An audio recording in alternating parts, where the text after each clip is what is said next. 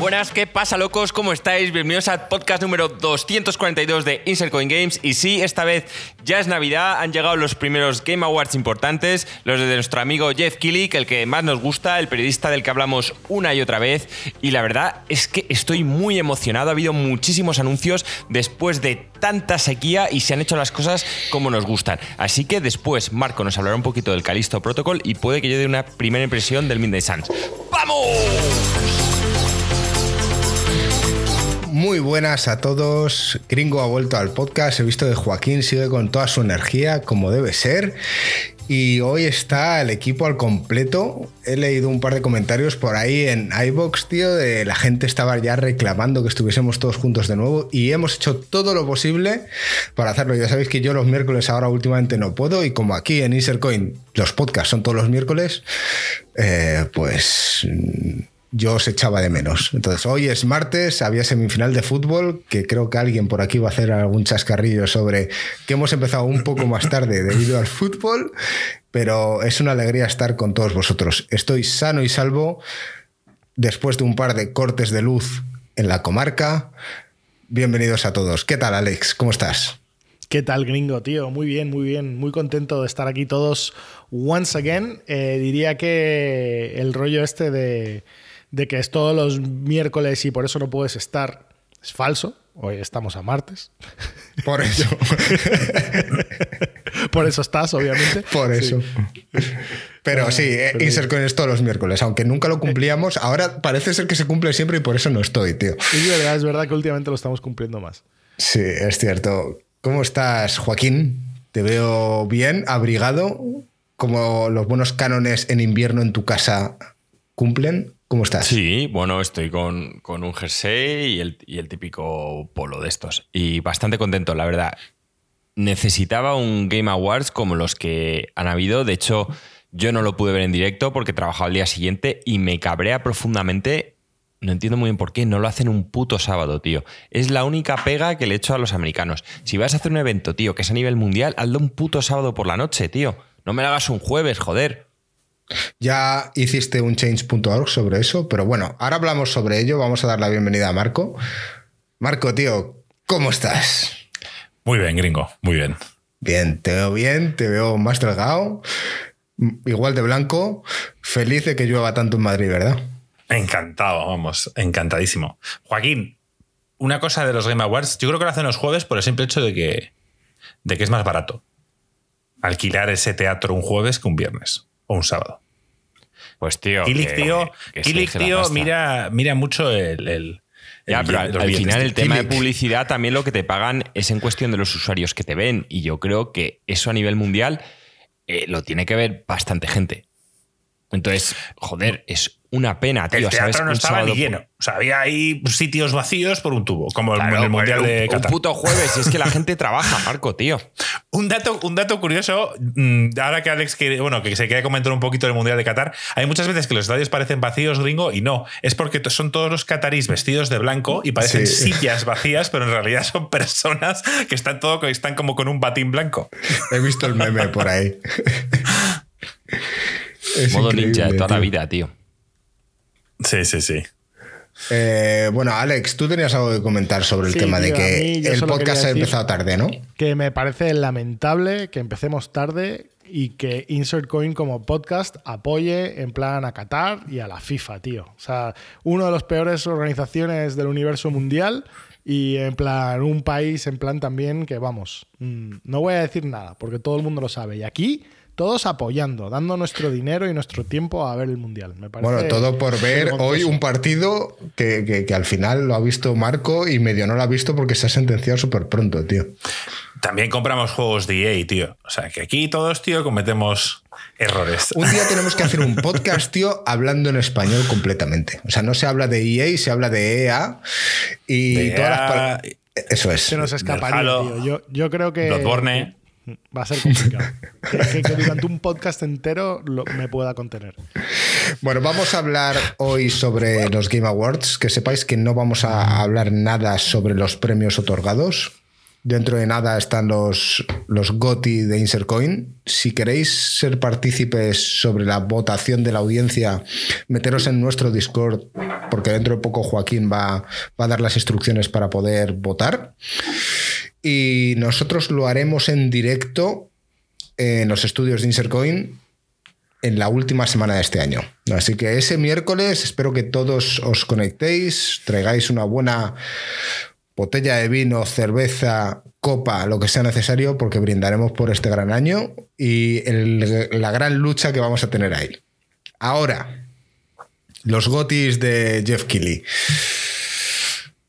Yo quería contar una anécdota justo antes de empezar y meternos en terreno, tío, y era justo antes de empezar este podcast, ya habiendo empezado el directo, se me ha ido la luz Marco está bromeando. Oye, tal, a Gringo se ha ido la luz, en la comarca últimamente está la cosa mal, aquí en Lisboa están las cosas con muchas inundaciones. Y quería contar una anécdota porque precisamente los que lleváis aquí mucho tiempo sabéis que estoy viviendo en la comarca y no se puede vivir teniendo matrícula española sin haberla cambiado a portuguesa. Pero vamos, yo creo que en algún momento he contado por aquí que era carísimo cambiar a, matrícula portuguesa. Y me he levantado esta mañana y había dos coches de policía alrededor de mi coche. y he dicho, me cago en la puta, ya me han pillado. Yo aparco ahí en, una rotonda y, digo, ya me han pillado de tanto... llevar dos años aquí con el coche aparcado, pues me han cazado. Pero no.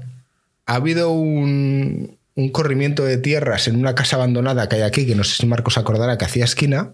Se ha caído un muro y se ha caído toda la tierra que había dentro y han aplastado tres, cuatro coches que había ahí de milagro que el gringo se ha, salvado de, no tener que justificar algo seguro aquí en la comarca, tío. O sea, aquí las cosas están chungas. Esperemos que no se corte la luz y se pueda joder el audio de este podcast, pero crucemos los dedos. si se corta gringo, continuaremos en ti, no te preocupes. Eso es. Y ahora vamos al turrón. Los Game Awards según dice Joaquín, le hubiese gustado verlo en directo porque hubo un mogollón de, anuncios. Yo lo vi en directo. Marco lo vi en directo y nos puso en Discord la lista y todo. Sí. Y el madrugón del día siguiente, bien, ¿no? Bueno, estuvo mal. O sea, quiero decir, al final, cuando algo te apasiona, tío, eres capaz de, lo hacía con Juego de Tronos alguna vez, me quedé con, con, Lore viéndolo a las tres y media de la mañana y dormías tres horas. Y sí que luego siempre te arrepientes, o sea, siempre te arrepientes. Da igual lo bueno que sea la noche. No ha habido veces que salís de fiesta y decís, da igual, hoy de empalme al trabajo. Y cuando estás ahí a las 11 de la mañana dices, esto ha sido una terrible idea. Nunca. Da igual lo bien que te lo hayas pasado, no compensa. Pero yo me permití el lujo de despertar un poco más tarde, dormí mis cinco horas y pude, y pude entonces ser persona. Si hubiera tenido que despertarme a la hora normal a las ocho, no lo hago. Dice Ruffer en el chat, han sido los mejores Game Awards, sin duda. A ver, pues sin, hablar de los premios, diré que, que el show estuvo bastante bien. Sigue sin gustarme que si lo que quieren es darle seriedad al tema de los premios, que den premios en plan como si esto fueran chucherías. Quiere decir, eh, te dan Best RPG y parece que están dando los anuncios, nadie sube a recoger ningún premio. O sea, esto no es como en los Oscars que cada persona tiene el derecho de subir arriba y poder hablar. No, aquí solo se dan algunos premios, digamos, en el escenario y otros se dan en plan de corrillo. A mí eso me parece un poco mal, porque de alguna forma estás desprestigiendo ciertos premios. Em, de, lo que me llamó la atención fuera de lo que son los anuncios, me moló mucho el, tiempo y la tranquilidad que se tomó Christopher Judge, que es el que pone voz a Kratos, que por cierto ganó el premio a, mejor actor de doblaje, vamos, a mejor actor. Y, y el tío estuvo fácil ocho minutos hablando, ¿eh? Pero que le ponían la música y le suba la polla. Y si tú ves al Christopher Judge este, tío negro de, dos metros, o sea, amazado, a ver quién coño le saca de ahí. ¿Ya ha habido una movida de un tío joven o algo así? Sí, sí, luego, luego a ver, luego eh, se contaba, bueno, a ver, esto es una realidad de que por cada minuto de programa se regalaba una Steam Deck. Y Jeff Keighley salió bien de la, del apuro de lo de, lo, de lo de Christopher Jones, porque cuando ya acaba el discurso y se va, el tío soltó lo típico de este tío ha querido regalar tres o cuatro Steam Decks más. ¿Sabes? Que lo dijo un poco así y la gente se rió y ya está. Y sí, se, en el premio final, cuando fue Miyazaki y demás a hablar, eh, tío. O sea, que parece ser que es un humorista o no sé, no, sé, era una broma. O sea, no era. No sé qué dijo de Bill Clinton, algo muy raro, tío. Yo no, lo entendí. ¿Qué dijo Bill Clinton? Es un niño de 15 años, ¿eh? O sea, la, sí, sí, y todo. O sea, eso es un drama.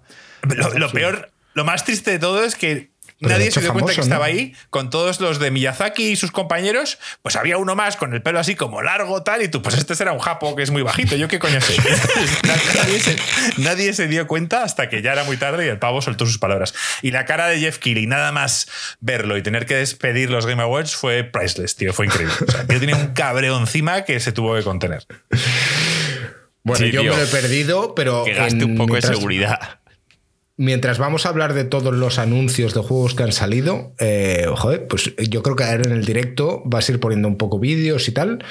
Sí, cuéntame lo que diré. Como a la gente que no, lo, que no lo ha visto como yo. Lo último que diré sobre el evento en sí es, a mí lo que más me molaba era, ¿os acordáis? Alguna vez lo hemos visto, aunque se han diferido, creo que una vez lo vimos en directo, es lo de la banda.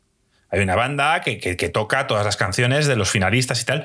Y hay un tío que se ha hecho famoso que le llaman Flute Guy, el tío de la flauta, porque le hicieron varias tomas mientras tocaban todas las canciones y el, pibe, el pibe lo vivía más que nadie, gringo. Su cara ahí tocando la flauta era increíble, tío, y se le ha denominado Flute Guy. Y el tío tiene que hacer al día siguiente dando las gracias por todo el apoyo que le han dado y tal. De verdad.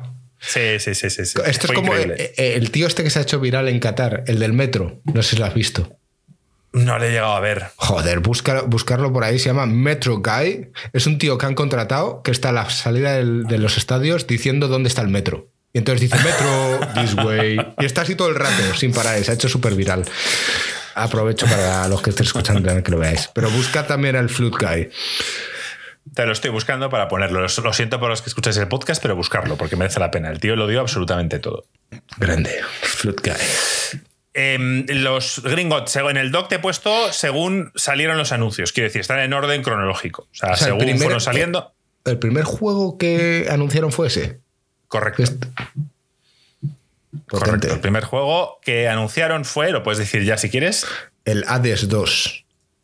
Ahí estamos. Bueno, empezaron aquí muy fuerte, tío. Increíble. Increíble. Qué, qué ganas, tío. Qué ganas. Voy a ver cómo tacharía Joaquín esto porque si criticó el Horizon por ser continuista, a ver qué va a hacer el Hades 2.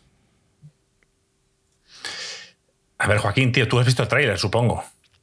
Sí, me encantó. O sea, tengo, han puesto una protagonista femenina, lo, siguen llamando Hades, pero parece que la tía es, es una hija de, Zeus. No, no sé qué diosa es. Igual Alex es un poco más de mitología. El, el boss final es Crono, ¿no? Sí, pues creo que tiene que luchar contra Crono. Y es una hija de, Zeus, pero no sé quién es. No sé si Alex nos podrá decir quién es. Tiene un ojo de cada color. Y no sé, tengo muchísimas ganas de este juego. Em, de todos modos, yo, estoy viendo solo Nada emocionado. Nada emocionado, Joaquín. Ahora enseñan un poquito de gameplay. Es que, no tengo nada emocionado, Joaquín. El tema es que yo vi todos los vídeos y a mí este me, me flipó. Tenía muchísimas ganas de Hades. Luego se ve un poquito de gameplay al final, que es lo que me gusta. Muchos vídeos fueron con cinemática, pero en casi todos pusieron un poquito de gameplay al final. ¿Ves? Aquí se le ve que tiene un ojo de cada color. Y tengo muchas ganas. Lo que pasa, el único problema de esto es que me pasó un poco que vi que sale en 2023, pero el Early Access. Y yo no quiero jugar el Early Access, joder, quiero jugar al juego. Entonces, Ah, me apetece muchísimo. Pero esto es algo que, tendríamos que haber nosotros esperado, porque, a ver, Hades estuvo en Early Access dos años.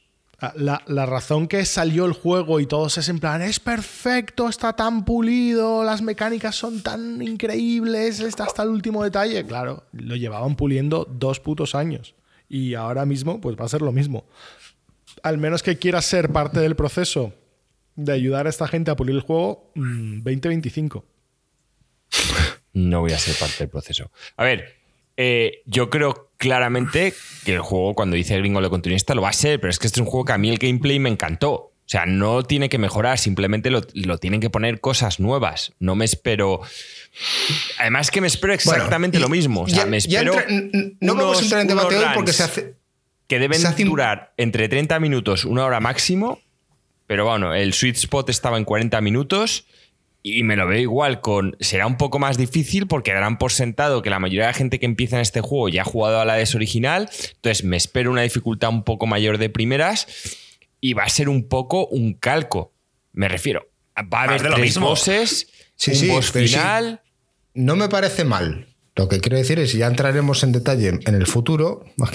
Lo digo porque me hace mucha gracia algún otro comentario en iBox diciendo que, que, que nadie se pone en contra tuya, ¿no? Digamos. Pues habrá que ver si con otros juegos que has dicho que son continuistas y van a ser exactamente igual, si los tratas del mismo modo. Pero ya lo debatiremos en el futuro. Yo creo que Sí, depende que yo un poco. no tengo de- depende un poco el tipo de juego. problema con que juegos sean No, no, Alex, no yo lo digo exactamente contigo, lo que Alex. quiero de este juego Es es, que sea igual. exactamente lo mismo. O sea, yo no quiero que me cambien nada. O sea, quiero en plan, sí, eh, nuevos dioses, nuevos nuevos tal, pero o sea, quiero que sea exactamente lo mismo que jugué en Hades, en plan, me le den otra capa o un par de ideas de tal, pero no hace falta que cambien nada fundamental. El, de hecho, Darkest Dungeon, que también es un, un juego indie que me flipó, que tuvo muchísimo éxito y tal, está en Early Access Darkest Dungeon 2 y la gente lo está masacrando porque casi todo el mundo quería lo mismo que yo. Otro Darkest Dungeon. Nuevas clases, algunos cambios aquí por allá, pero vamos, mismo Darkest Dungeon. Lo han cambiado entero. En vez de reclutar un montón de personajes que pueden morir y tal, solo vas con cuatro, vas avanzando porque estás como dentro de un coche escapándote tal. O sea, han cambiado totalmente el juego y a nadie le gusta. A mí no, es que yo creo que no lo voy ni a jugar. En fin, que nos estamos yendo por las ramas. Sigamos. Vale, el siguiente juego que Bueno, anunciaron primera, fue... primer anuncio me ha parecido full pedal. Voy a Sí, ir sí. O sea, esto es empezar como tienen que empezar. O sea, un evento se empieza así. Eh, tal. Empezamos, chavales. ¿Qué tal? ¿Cómo estamos? Soy Jeff Keighley, tío. Estamos aquí para pasar un buen rato. Aquí tenéis el primer anuncio. Y dice que os sorprenderá. Y pum. Ves Super Giant Games y la gente hizo. "Ah", Y ya empezamos. Mantuvo Y el hype. Sí, luego, luego mm, va, va- va con altibajos, pero, pero ya empezamos, tío, todos contentos. Luego acuérdate, gringo, que sí que quiero hablar de, de- de- de algunas cosas que me han faltado en este evento, que, que- que- que es importante. Vale. Eh, después salió un juego que se llama el Judas, ¿no? O, ¿Cómo se dice en inglés? Judas. Eh, Judas. Em, este es Ken Levine, que es el creador del Bioshock original. También creo que hizo el Bioshock Infinite. Se marchó y creó su propio estudio y este es su primer juego. Yo he oído de todo. A mí lo que vi me, me gustó. Me gustó mucho la ambientación. Se ve muy, muy Bioshock y... Sí. Y me, y me apetece. Eh, no sé nada más del juego. Esto es lo único que mostraron, unas cinemáticas y demás. Pero por lo menos lo que es la estética mm, es, es lo que yo buscaba en este tipo de juegos. Buah, me mola. Hay mucha gente que, que critica que. Y se ve que- gameplay también, ¿eh, Marcos? Se, sí, se ve gameplay, sí, sí, sí. Hay, hay mucha gente que critica que ya que te han echado, digamos, bueno, te han echado o te has marchado tú de, de- de la saga Bioshock, pues haz otra cosa. Y en cambio, Buah. aquí lo que estamos viendo es, mm, bueno, pues una- un concepto muy parecido a lo que fue el Bioshock original, o al menos así lo veo yo. A mí no me importa. O sea, llevamos muchos años sin Bioshocks y, y veremos a ver qué pasa en ese Bioshock 4, que no sé si llegó a confirmarse o simplemente se, se quedó en un rumor. confirmó, creo. Sí, ¿no? Sí. Pero bueno, a mí me apetece, no le veo ningún problema A mí me apetece a más juegos de este estilo. Aparte, yo soy de los que piensan, si, si eres bueno haciendo algo, tío, eh, quédate donde estás. O sea, me refiero, los que hacen muchas cosas diferentes y de gran calidad, pues ya son realmente genios dentro de los genios. Pero ya bastante difícil es tener una forma de contar las cosas que a la gente la apasiona y tal, y Bioshock para mí es una de esas formas. Entonces, me encantó. O sea, este segundo para mí también fue full pedal. Eh, quería ver más Bioshock y visto que, que no voy a ver Bioshock 4, esto es lo más parecido, tengo muchísimas ganas. Ahora, que por ser un estudio pequeño, luego a lo mejor el gameplay y demás no está conseguido. Bueno, mira, los gráficos, desde luego, me recuerdan muchísimo y me aportan a que va a ser típico mundo distópico, violento y con algunos toques de humor peculiares. Muchísimas ganas de jugarlo. Según estoy viendo en una noticia, Bioshock 4 se habría retrasado hasta 2024 por la marcha de 40 desarrolladores. Pues mira, pinta mal. Así que que esos 40 que busquen trabajo con Ken Levine, que seguro que ya se conocen. pues sí. Ver, mm, no sé, tengo, la- tengo el recuerdo de que este tío decían que era bastante difícil de trabajar con él. ¿eh? O sea, no sé si fue Jason Schreier en uno de sus artículos, pero eh, creo que Ken Levine era uno de estos mm, duros. También lo decían de Steve Jobs, tío. Es que. Y lo era. Sí. O a menos que Alex me corrija, yo creo que lo era, ¿no? Ni idea. ¿no? Supuestamente sí. Em, el siguiente anuncio es otro Bayonetta. Bayonetta Origins. Sí. Sí, pero no tiene, no tiene nada que ver. Esto es como eh, un juego completamente distinto a. a- no sé, espérate, es que no lo, tú no lo recuerdo, Joaquín. Estoy convencido que tú lo ignoraste. O sea, ni siquiera. Exacto, Marco, te iba a decir, ¿cómo lo sabías? Este fue de los pocos vídeos que hice, me lo voy a perdonar. Para Marco, que pues, le gusta. Pues curiosamente, el, el juego en sí. em, es bastante diferente. Lo que pasa es que estoy intentando recordar y gracias a que tengo aquí el vídeo voy a poder más o menos recordarlo, pero es un juego que, como podéis ver, tiene un arte completamente distinto. Son los orígenes de, de Bayonetta y es un juego que no tiene nada que ver, que se ve más como un, un juego de acción-aventura con toques de puzzles y demás que a lo que estamos acostumbrados en Bayonetta, que es un juego de acción, hack and slash, donde lo que importa es el combate y poco más. Aquí se ve algo completamente diferente. Entonces, mm, no es que yo lo vaya a jugar, pero eh, me parece bien que, que a una saga ya tan reconocida y que todos conocemos como es Bayonetta, quieran darle un poco un toque diferente y mostrarnos unas historias de origen en la cual, bueno, pues cambian absolutamente todo. A mí no me parece mal. No sé Vale. qué opináis vosotros. Sí, sí, a ver, justo acabamos de decir que quiero lo mismo, pero también estoy hablando desde el punto de vista de desarrolladores indie que no suelen hacer muchas veces secuelas. Eh, ¿Cuántos juegos de Bayonetta tenemos ya? O sea, eh, yo creo que ellos mismos querrán hacer un cambio. Tenemos tres, para ser exactos. Y yo tengo todavía que decir que yo el Bayonetta, el Bayonetta 3 lo tengo pendiente por el simple hecho de que pasé del Bayonetta al God of War. Jugué muy poquito de Bayonetta, luego me puse con el God of War y luego me dio pereza volver al Bayonetta. Entonces lo tengo pendiente. Y ahora que juegas y ya te has terminado el Calisto. Protocol, Protocol. bueno, pues est- estoy, estuve un poco jugando al Rocket League y viendo a ver que seguramente juega un juego que ahora mismo no recuerdo el nombre, si está Ruffer por aquí me lo recordará, que ha salido hoy en Game Pass y que luego, bueno, no hoy no, pero quizá mañana o pasado pruebo. Ahora busco el nombre. Vale, vale. High on Life. Ese, ese es, ese es. Ese no es el de. mm, Ese es el que tenía, de los, es de los creadores de Ricky Morty, Sí. que tenía así una estética muy, no sé, muy peculiar y que, y que a mí personalmente me llama la atención. Ese es el que, el que tengo intención de probar. Vale. El siguiente juego que anunciaron fue el Suicide Squad.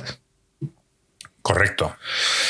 ¿Y Em, esto, esto qué es? ¿Como un Spider-Man o algo así? No jodas, Ringo, esto lo hemos hablado mil veces, tío. Pff, Yo qué sé, tío. Eh, Yo ya bueno, sabes que es yo que esta no mierda fuiste- no la sigo, tío. Tú no fuiste muy fan de los Batman Arkham. Ni el Arkham Asylum, ni el Arkham No. City, ni el Arkham Knight. Bueno, pues es, es de un estudio que se llama Rocksteady y Rocksteady lleva ya bastantes años un poco desaparecido. Dijeron que iban a hacer un juego de Suicide Squad, el cual la mayoría de gente pues no estaba muy contenta con ello. No sé por qué. Quizás por el tema de que no molan mucho los personajes, puede ser Alex, que no llaman tanto la atención. Primero dijeron Supongo que iban a hacer un Superman. Quieres más Batman. eh, es que también ten en cuenta que Batman es uno, si no posiblemente el superhéroe más querido de todos. O sea, el que más gente le gusta. Batman. Más que Superman, más que en plan, yo sé, habrá algunos que Spider-Man tal, pero en general le preguntas a la mayoría de la gente y lo que más mola es Batman, porque es oscuro, porque es trágico, porque, bueno, yo qué sé, a la gente le mola Batman. Entonces dices, vamos a pasar desde el personaje más querido a siete tíos que no te suenan, al menos que seas hiper friki de, de este tipo de cosas. Pues bueno, A ver, pero, sí, a pero vamos a ser. mucha ilusión. Pero vamos a ser que desde un sinceros. punto de vista de gameplay, yo creo que, que puede ser hasta más interesante. Han hecho tres, bueno, tres Batmans ellos. Luego hubo el Batman Origins, que, que no lo hizo Rocksteady, pero que también, digamos que está dentro de la misma saga. Son cuatro juegos de Batman en los últimos años. Ahora llevamos unos años de sequía sin tener juegos de Batman, salvo el Gotham Knights, que ha sido infame. A mí me parece mal. Lo que pasa es que lo que sí que nos tiraba un poco para atrás es que fuera multiplayer, que eso es lo que yo había oído, que este juego tenía multiplayer y a ver qué tal. Yo, visto que voy a ser padre en breves, pues estos este juego, si es multiplayer y te lo exigen casi te exigen jugar en multiplayer, pues va a ser un juego difícil que nos podamos juntar nosotros para echar unas partidas. Si fuera single player y vas cambiando de personaje, no tengo ningún problema. Pero bueno, dicho eso, el, este tráiler en particular fue para, para honrar a Kevin Conroy, que es el que ha puesto la voz a Batman desde toda la vida, según tengo entendido y que parece ser, según tengo también entendido, que ha puesto voz para este juego. Quiero decir que su trabajo en este juego como Batman está hecho. Es la última vez que vamos a oír a Kevin Conroy representar a Batman, ya que murió hace... Ah, porque ha muerto. Ah, vale. Y, y nada, fue una especie de tráiler corto barra homenaje para este señor, que mucha gente quiere, yo no lo conocía, la verdad. Pero también es verdad que yo Mm, si he visto algo de Batman aquí en España, lo he visto en español, por tanto. ah, bueno, es el que pone la voz, Joaquín, a, todos los juegos de Arkham. También las, los ponía él. la voz de los juegos de Arkham está muy chula y eso tú lo has jugado también en inglés. Yo el problema que tengo es que este proyecto me da un poquito de miedo porque al principio la gente decía que Rocksteady iba a hacer un juego de Superman. Yo como que no lo terminaba de ver porque nunca termino de ver siendo Superman, ¿qué coño vas a hacer? O sea, es que no, no veo, no lo veo. Pero bueno, al final dijeron lo del, lo del juego este, en el que va a haber varios personajes. Wow, yo creo que se pueden hacer muchas cosas buenas, porque al final teniendo, eh, ¿cuántos son? Cinco protagonistas diferentes, pues da para mucho. Eh, el humor, si está conseguido, pues oye, ahí queda mítico los primeros trailers que sacaron cuando de repente dicen, oye, venga, tenemos una nueva misión para vosotros y los tíos, venga, ¿qué nos mandáis esta vez para reducir nuestra condena? No, tenéis que matar a la Liga de la Justicia. Y los pavos como, what the fuck, ¿sabes? Cuando ven a Superman en plan que se ha vuelto loco.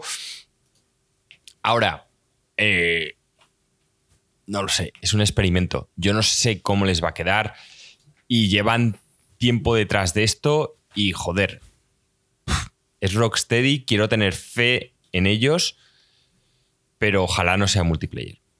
Es muy difícil que a mí este juego me enganche si es multiplayer. No sé por qué creo que estoy desactualizado en eso. Mm, si alguien en el chat o alguien se acuerda de si hubo confirmación de que finalmente iba a ser multiplayer o por el contrario era single player, que me lo recuerden, porque yo me quedé con la copla de que era Sí, me confirman que sí será multiplayer. Vale, pues, pues veremos qué tal. Yo lo único que espero es que no lo exijan. Quiero decir, que si es multiplayer estupendo, pero que si quiero jugarlo solo, que tampoco lo note tanto. Que no se note tanto que es un juego diseñado por y para jugar con otros jugadores. Las inteligencias artificiales, esas marcos, suelen ser infames, tío. Es como el Marvel Avengers. Marvel em, Avengers, tío. Que a la gente, vamos, con todos los mejores héroes de Marvel mm. y. Toda la gente no vendió mal, ¿eh? ¿No? ¿Vende bien? Pues me alegro. Total. no, no, no, quiero que los juegos fracasen, pero es que no me trae nada ese juego.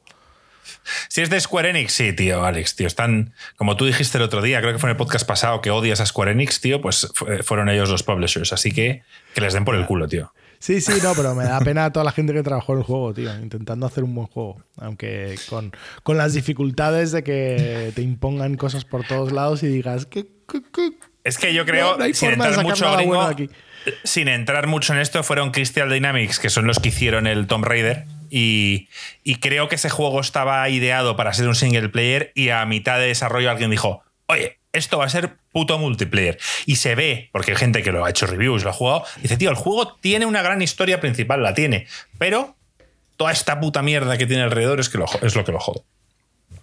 Ya ese es el tipo de cosa que no puedes cambiar. Es como Anthem. Le cambiaron tres veces durante el desarrollo. O sea, es que no. Los cambios además eran enormes, o sea, no tenían nada que ver. Iba a ser single player, iba a ser estilo RPG, iba a ser con un toque de roguelike y todo, y de repente lo cambiaron en plan a multiplayer, MMO, o sea, es que, es que no tenía nada que ver.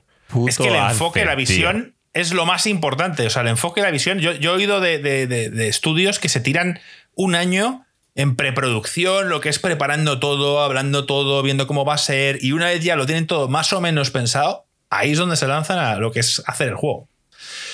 Sí, yo eh, viendo, he leído, o sea, los estudios grandes, grandes, hablan poco de su proceso interno.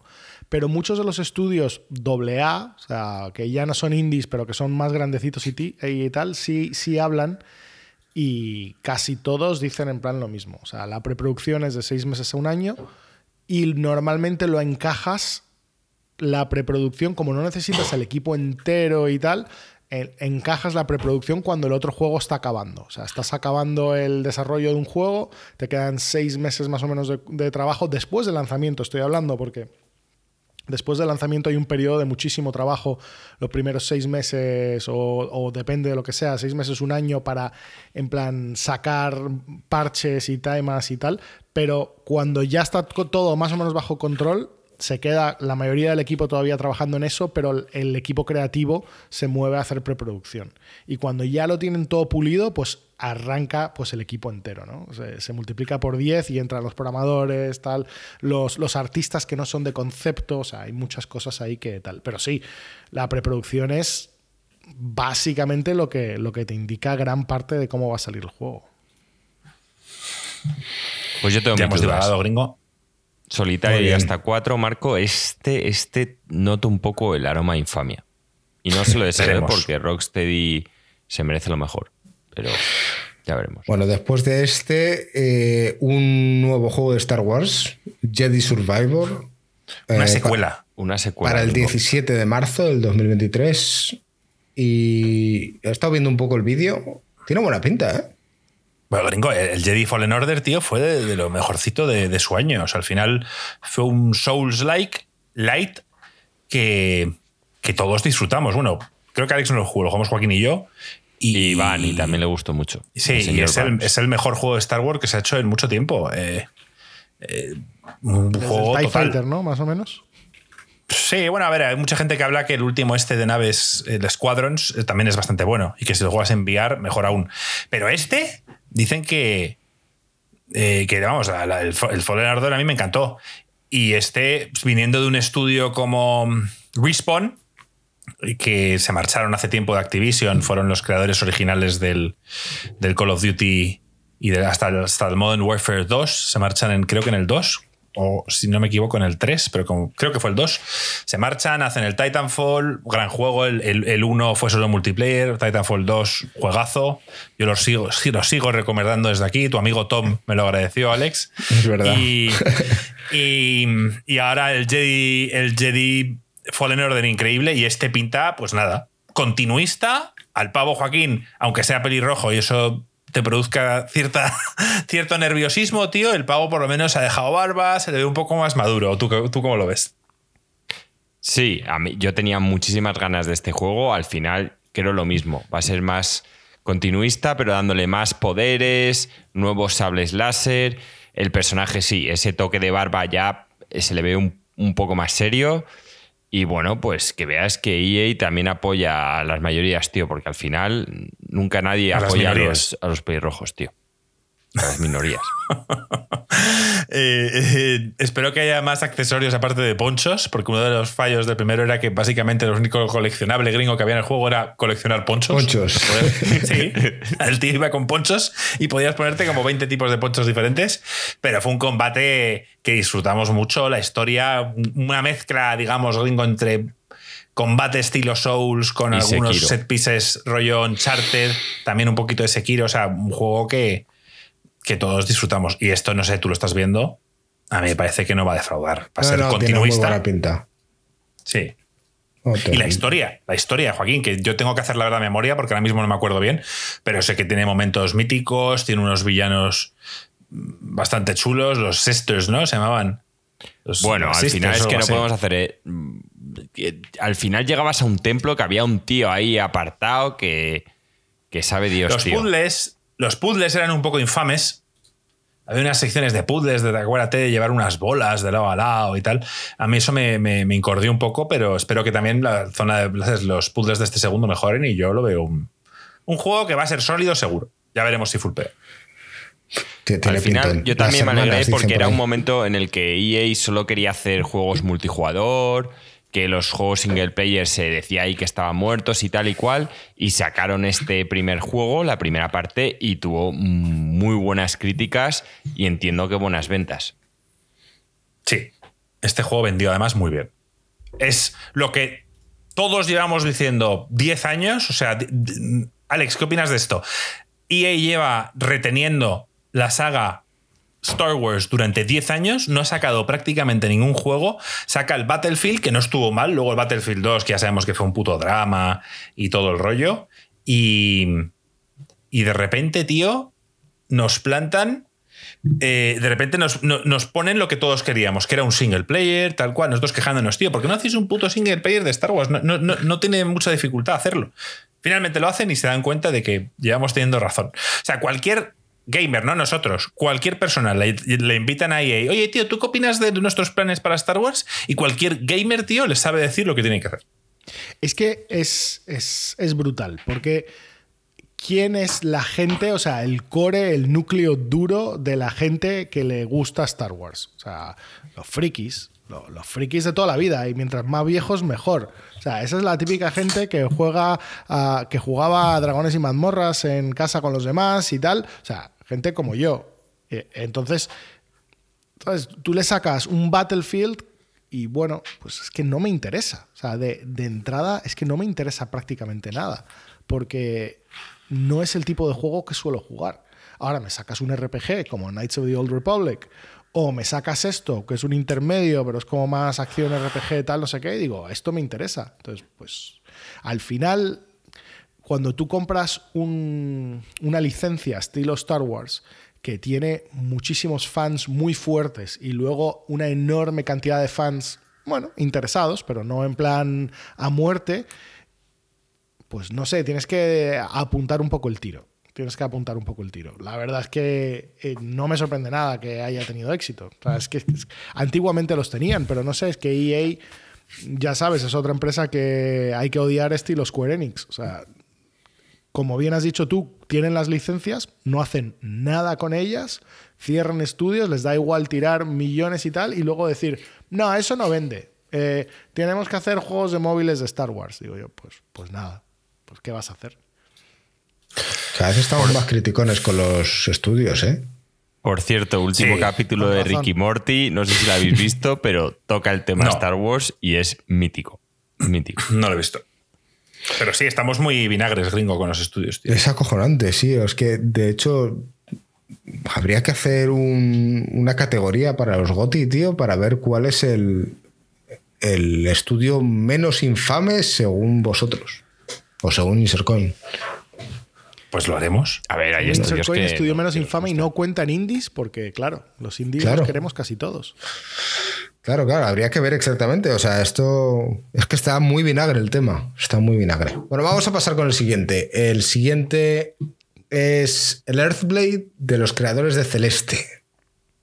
Este a ti, para ti, para, para ti, para mí, gringo, tío. Sí, plataformeo puro. Ay, Marco, no a mí me dio la sensación. Este es otro vídeo que me lo salté. Pues, pues, pues, vete, pues mírate el vídeo que estoy poniéndote porque te va, posiblemente te vaya a gustar. A mí me da la sensación más de un Metroidvania. O sea, es un Celeste, fue un gran concepto, una gran historia y, un juego muy adictivo que a, mí me flipó. Recomendé a Gringo. Gringo lo jugó y le flipó. No sé si llegaste a jugarlo, Alex. yo lo jugué. pero... Yo lo intenté. Eh, de hecho, muy difícil. me lo compré en la Nintendo Switch y jugué un poco tal y dije, es que no es para mí. O sea, plataformeo tan duro, eran las peores, las partes que peor pasaba de Hollow Knight, tío. O sea, para pasarme el White Castle, o sea, lo hice muy lamer y, llorando todo el camino. O sea, no, no, me gustó nada. Estoy disfrutando de ver la cara de Joaquín mientras ve que se, está que se equivocó en pasarlo. Porque es un juego clásico Metroidvania que, que pinta todo, Joaquín, tío. a ver, los de Celeste. si tiene combate, Sí, claro, sí, sí, sí. Tiene, combate y es un juego mucho más grande y mucho más ambicioso de lo que pudo ser el primer Celeste. ¿El Celeste tuvo combate? No recuerdo. No, no, no, no, no, no, tuvo combate. que yo jugué no vi. Era solo plataformas. Sí, Pero este, en cambio, pues oye, pues han, han, decidido. Yo, lo que yo veo en el trailer es que están como mostrándote un poco los mapeados que hay, un poco la, la idea. No es que el juego sea así. Pero a mí me parece un Metroidvania, no sé qué te ha parecido a ti, Joaquín. No, no, claramente es un Metroidvania, Sí. se ve aquí en el tráiler. Sí, ha sido un salto exponencial. Un salto, vamos, ni me lo imaginaba, ¿eh? No lo vi porque me estaba imaginando un Celeste 2 y esto es otra cosa. O sea, esto han cogido la inyección de dinero y se han planteado un proyecto muchísimo más ambicioso. A ¿Ves, ver, Joaquín, yo- como a veces no hay que pasar de las cosas? Yo te digo, estoy, o sea, aunque este juego tiene más posibilidades de interesarme que el Celeste, eh, yo el Celeste lo quería jugar por la historia. Me interesaba muchísimo la forma que tenían de contar una historia a través de un juego de plataformas. Me parece un juego súper innovador. Es un juego que toda la crítica ha adorado. Y, em- como bien dice Baigio, este me decepcionó. Pasar de Celeste, que era una experiencia única, a un Metroidvania genérico. Efectivamente. O sea, se ve un Metroidvania genérico y que los gráficos no están a la altura para nada de algo como Hollow Knight y tal. O sea, de lo que están viendo aquí, nada me impresiona. Es un estilo diferente. Yo no diría que es pejo. O sea, sí, me gusta más el estilo de Hollow Knight, pero no diría que. O sea, yo creo que es que están buscando este estilo. No es que no puedan op- optar a algo mejor o algo. Sí, sí, es su estilo pixel art. Yo supongo que será un Metroidvania con, con la- el plataformeo muy pulido, ¿no? Como tiene Celeste hiper pulido la parte de las plataformas. eh, Sí, no sí, sé, sí. Es verdad que, que esto es un juego mucho más genérico que el Celeste. Puede ser. Eh, atentos a la música. Estos tíos son unos genios con la música, ¿eh? Acuérdate, gringo, la banda sonora Sí, celeste. sí, creo, que ganó, creo que ganó en los Game Awards de mejor banda sonora, juraría, o al menos Sí, estaba creo nominado. que sí. Creo que lo ganó. Y, y nada. Yo espero mucho de este juego, la verdad. 2024, Creo que, ¿no? creo, sí, creo que fue de los pocos, Joaquín, que se va a 2024. Tú, como no lo viste el tráiler, pues, pues no, no, no pudiste Sí, tal, pero este 24, se va a pues- 2024. pues otra, eso fue positivo. Yo casi todos los que vi siempre ponían 2023, que me encantó, me encantó. Es algo que, que ya os he dicho que para mí es un estándar. Si anuncio algo, tiene que ser en una ventana un año, no más. El siguiente gringo lo nombramos, pero no creo que tengamos nada. Yo no voy a poneros ni vídeo. ¿eh? Bueno, tú, los- tú, tú no estás muy fan, tío, pero hay mucha gente que tendrá mucho hype con esto. Y es, pues no, no tenemos tiempo ahora para jugar un nuevo MMO, pero los fans de Dune, eh, jugar un MMO en Arrakis. Tampoco. Yo no lo veo por ningún lado. Eso es, eso es infame, tío. Bueno, yo te digo que seguro que hay mucha gente ahí que tiene muchísimo hype. Pero es que hay tantas buenas sagas que han intentado hacer MMOs, o sea, el Warhammer mismo. Y, y- y- y Warhammer, ¿qué, qué, qué- cuánta gente sigue Warhammer? Pregunto así, sin saber nada. No, no, hay un contingente muy fuerte y muy ferviente. Eh, pero es que los MMOs son bestias complicadas. Sí. Hecho, Star Wars, cuando el, el- Sony el- iba a tirar de Final Fantasy, que ya te digo yo que hay mucha más gente fan del Final Fantasy que de Warhammer, para hacer su MMO, la gente dijeron, está loco, es imposible que hagáis un MMO que vaya a triunfar y tal hoy en día, está súper saturado todo, tal. Y han triunfado, pero madre, o sea, eh, es muy complicado hacer un MMO hoy en día. que recuerde, el SWOTOR me pareció un gran MMO. Joaquín y yo nos viciamos bastante. No sé si tú llegaste a jugarlo con nosotros, Alex. ¿Llegaste a probar el SWOTOR? Sí, sí, sí, yo lo jugué con vosotros, no muchísimo, pero sí lo jugamos. A mí me gustó bastante. Mm, Fallaba el end- endgame, o sea, fallaban las raids y todo eso que WoW tiene súper pulido. Ahí, ahí es donde para mí fallaba, pero lo disfrutamos mucho. Recuerdo eh, el MMO del Señor de los Anillos, que, que sigue hasta estando presente a día de hoy, pero que pues no sé, no tengo ninguna noticia de ellos. Y este es uno más gringo que morirá en la arena, nunca Puede mejor ser, dicho. puede ser. Bueno, el siguiente no tienes vídeo, según parece, ¿no? Sí, el siguiente tengo vídeo, por supuesto. No. Bueno, sí. Ah, te- bueno, a ver, em, entre medias del Dune y del Death Stranding 2, que ahora hablaremos, se anunció una demo para el Forspoken, este juego exclusivo en principio para la PlayStation 5, que em, hace Square Enix, una tía negra que eh, creo que vive en el Brooklyn y se ve transportada a otro, a otro, bueno, pues otro, otra realidad y donde tiene unos diversos poderes que me recuerda mucho al Infamous. Tengo la demo descargada, pero no he podido jugarlo. Así que no puedo hablar de ello. Cuando lo haga, hablaré un poquito de las primeras impresiones de lo que me pareció la demo. He visto un poco de todo. Ruffer aquí en el chat dice que a él le ha molado, que quizá falle un poco lo que es la, el rendimiento, que eso no me preocupa porque al final es una demo. Eh, pero hay mucha gente que yo he visto en Twitter y tal que está un poco decepcionada con, con el juego en sí. No sé, yo, Yo- no voy yo- a dar una opinión hasta Yo que pruebe. adelanté que este juego pintaba infame por todos lados. Pruébalo, Joaquín. Bájate la demo, tío. Mm, Yo no Limpia un poco el polvo de tu PlayStation 5, tío, y, y- y lo, y lo pruebas. Yo no jodemos, tío. Mi PlayStation 5 es un aparato, tío, que sirve para contaminar el planeta y jugaré a seis juegos en toda su vida, tío. Es lo que hay. ¿Jugarás al Siguiente, siguiente? gringo. Death Stranding 2. No. No vas a jugarlo. A mí ya. Lo de. Yo ya fui repartidor un año, tío. Es una experiencia bonita, pero no es para mí. Pero a Jeff- ver, ¿tú de verdad crees que no Jeff van a mejorar? Porter Bridges, tío. ¿No te caló ni un poquito para entregar unas pizzas? Un... ¿No? No, tío. Yo lo siento, pero Kojima, eh, yo de hecho no habría hecho la segunda parte, me habría ido a otro lado, tío. Este no, no salió como le esperaba. Es cierto que ha hecho que la historia la ha reescrito, pero, tío, o sea, a mí el mundo donde Bezos ¿Qué quiso decir, Joaquín? ¿Qué quiso decir con eso? pues, Que tenía pues, pensada la historia y que llegó la pandemia y que le hizo reevaluar todo y que entonces decidió cambiar completamente la historia. O sea, ¿qué puede haber pasado? ¿Tú que te encanta Sí, irte por- pero para mí no es porque haya habido una pandemia o no. Él tenía una historia principal, el juego no funcionó. Creo que es un proyecto que a él le encanta y no se da por vencido. Y es un tío con un ego muy grande y ha hecho, bueno, pues si no os gustó el primero, os va a gustar el segundo. Vale. Pues bien, me refiero. O sea, a pero lo este mejor juego- cambia la tendencia, Joaquín, Sí, para ganarte a ti. Bueno, y puede ser, y para la gente, porque además él ya dijo que este juego era incomprendido, pero que dentro de 20 años todo el mundo iba a ver la grandeza de él y no sé qué. y- mira, tío, yo lo siento mucho. Oye, yo, yo vi la grandeza el primer día. O sea, yo este juego lo disfruté. Sí, sí, que, que- que no te digo que no. Y pues, oye, y a lo mejor esta segunda parte la disfrutas mucho más. Pero, Pero yo mi pre- pregunta para ti, Joaquín, un Metal Gear como el último que jugué, que me pareció increíble, tío.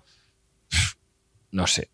O, otra cosa, pero el Death Stranding, bien, ya hizo su juego, hizo su experimento, creo que no ha funcionado y el tío ha dicho, bueno, pues venga, voy a dar un cambio de timón dentro de lo mismo. Claro, pero, pero ¿quién te dice a ti que vas a estar repartiendo paquetes también en este juego? ¿Quién te dice que el juego cambia drásticamente en su jugabilidad? Por ponerte un ejemplo. O sea, sería no, no han dicho. Mira que Kojima es troll, pero esto ya sería increíble. En plan, que todos los juegos que sacas a partir de ahora serían de repartir paquetes. En plan, de repente está obsesionado, tío, y lo único que le interesa es repartir paquetes. Y el tío te lo vende. Pues Te vende en plan de no, tío, porque es que tienes que entender, es lo que nos representa hoy en día todo el mundo. Todos hemos sido repartidores de paquetes. Joder. No sé, yo, yo, yo le. A ver. A mí, sinceramente, lo, lo que menos me gustó, o sea, me gustó el mundo, el concepto y tal, lo que no me gustó fue la historia. La historia principal. O sea, me gustó muchas cosas del mundo que había creado, pero no la historia principal. De hecho, al final, con todo esto de la pandemia, la pregunta que hacen en el tráiler es si, si, si conectarse fue lo correcto. Quizá haciendo un poco referencia a la globalización y que el tema de la pandemia ocurrió porque rápidamente de un lado a otro la gente viaja y esto se expande a una velocidad que, que no que nadie esperaba y que quizá él hace la pregunta en el juego de si fue lo correcto conectarse. Tampoco voy a entrar ahora en spoilers del Death Stranding 1, pero vamos. El juego va de conectar América de nuevo. No sé, gringo, tú no, tú no, o sea, tú defiendes en parte este juego, pero tú no lo jugaste. O sea, jugaste muy poco. Yo me quedé en el capítulo 3. Yo defiendo la esencia, porque entiendo que esa esencia es la que se mantiene a lo largo de todo el juego. Es verdad que en la parte de la historia no me quedo, o sea, no, no sé de qué va el juego ni cómo avanza, pero, pero la esencia es la misma. Ir de un lado para otro llevando cosas. Y a mí eso me mola. O sea, había momentos, tío, en los que se alejaba la cámara, la música entraba en acción y disfrutabas de esos momentos de soledad. O sea, eras capaz de recibir lo que quería transmitir. Y yo creo que lo hace bien. No es un juego para todo el mundo. Yo es un juego que tengo pendiente y que me gustaría jugar más adelante. Al igual que el Red Dead Redemption 2. Harías muy bien en jugar esos juegos, gringo. Por eso. Pero bueno, eh, ¿tenemos fecha para este, Joaquín? ¿2023 o, o- o este va a ser más tardío? No hay fecha, no hay fecha. No mucha fecha, tío. Kojima, Kojima va. Bueno, no, ¿no puso lado. 2023? Ahora que lo recuerdo. No sé, tío, estoy dudando ahora. Estoy dudando. Voy a mirarlo yo mientras. El siguiente juego que salió fue el Immortals of Aveum. Yo solo por el nombre sé que Joaquín le llamó la atención. él vio Immortals of Aveum y Joaquín, esto es algo que a mí me interesa. Sí, Joaquín, confirmas. Espera, que, que, mire. Es que no me acuerdo, vi muchísimos vídeos. Tengo que ver un poco. Tengo que ver un poco más. No me acuerdo de todos en el momento. Yo no sé de qué coño iba este juego, la verdad. El tráiler mm, simplemente creo que te muestran un título, creo, no sé. EA Originals. Sí, sí. Eh, no tengo ni idea. O sea, no. o sea, lo podemos nombrar sin más. Que es un, un, juego de EA y que. Se parece a un Anthem, tío. Esto va a ser un drama. Mm, ah, para mí no tiene buena pinta. Para mí me parece genérico. Sí. Siguiente. Ya me equivoco, ¿eh? Tekken 8. Pues esto es como el, como el, que cogió Marco de los poderes esos, que el tío hacía lo de los poderes y luego fue una puta mierda, tío, ¿te acuerdas? Con las manos. ¿Qué pasa?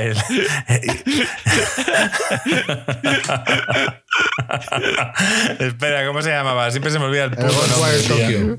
Marco creía que iba a hacer ahí el Kagebutsu no Jutsu y, había sacado su Power Glove de la Nintendo para jugar al juego y luego, luego fue todo un desastre, tío. Me había puesto aquí la bandana, tío. Yo, yo pensaba que era un ninja de la hoja y, vaya drama, tío. Luego, el combate, lo de las manos estaba de la hostia. O sea, me engañaron completamente. Ojalá que se fumaron los cabrones. Ay, en fin. madre mía. Que, que, sí, bueno, pues a, mí sin más. El nombre está ahí, pero no es un juego que, que tengo que ver más. Y aparte es un shooter y ya sabéis que los shooters es muy complicado que me enganchen. Lo he dicho, sí, el nada que comentar. Sí, a ver, si tuviera aquí Jam, pues podría decir algo. Yo no he jugado un, Tekken en mi vida, nunca me ha llamado la atención. Eh, bueno, no puedo opinar. Yo ahora lo que pasa es que sí que estoy un poco metido en la historia porque me vi la serie de Netflix de Tekken.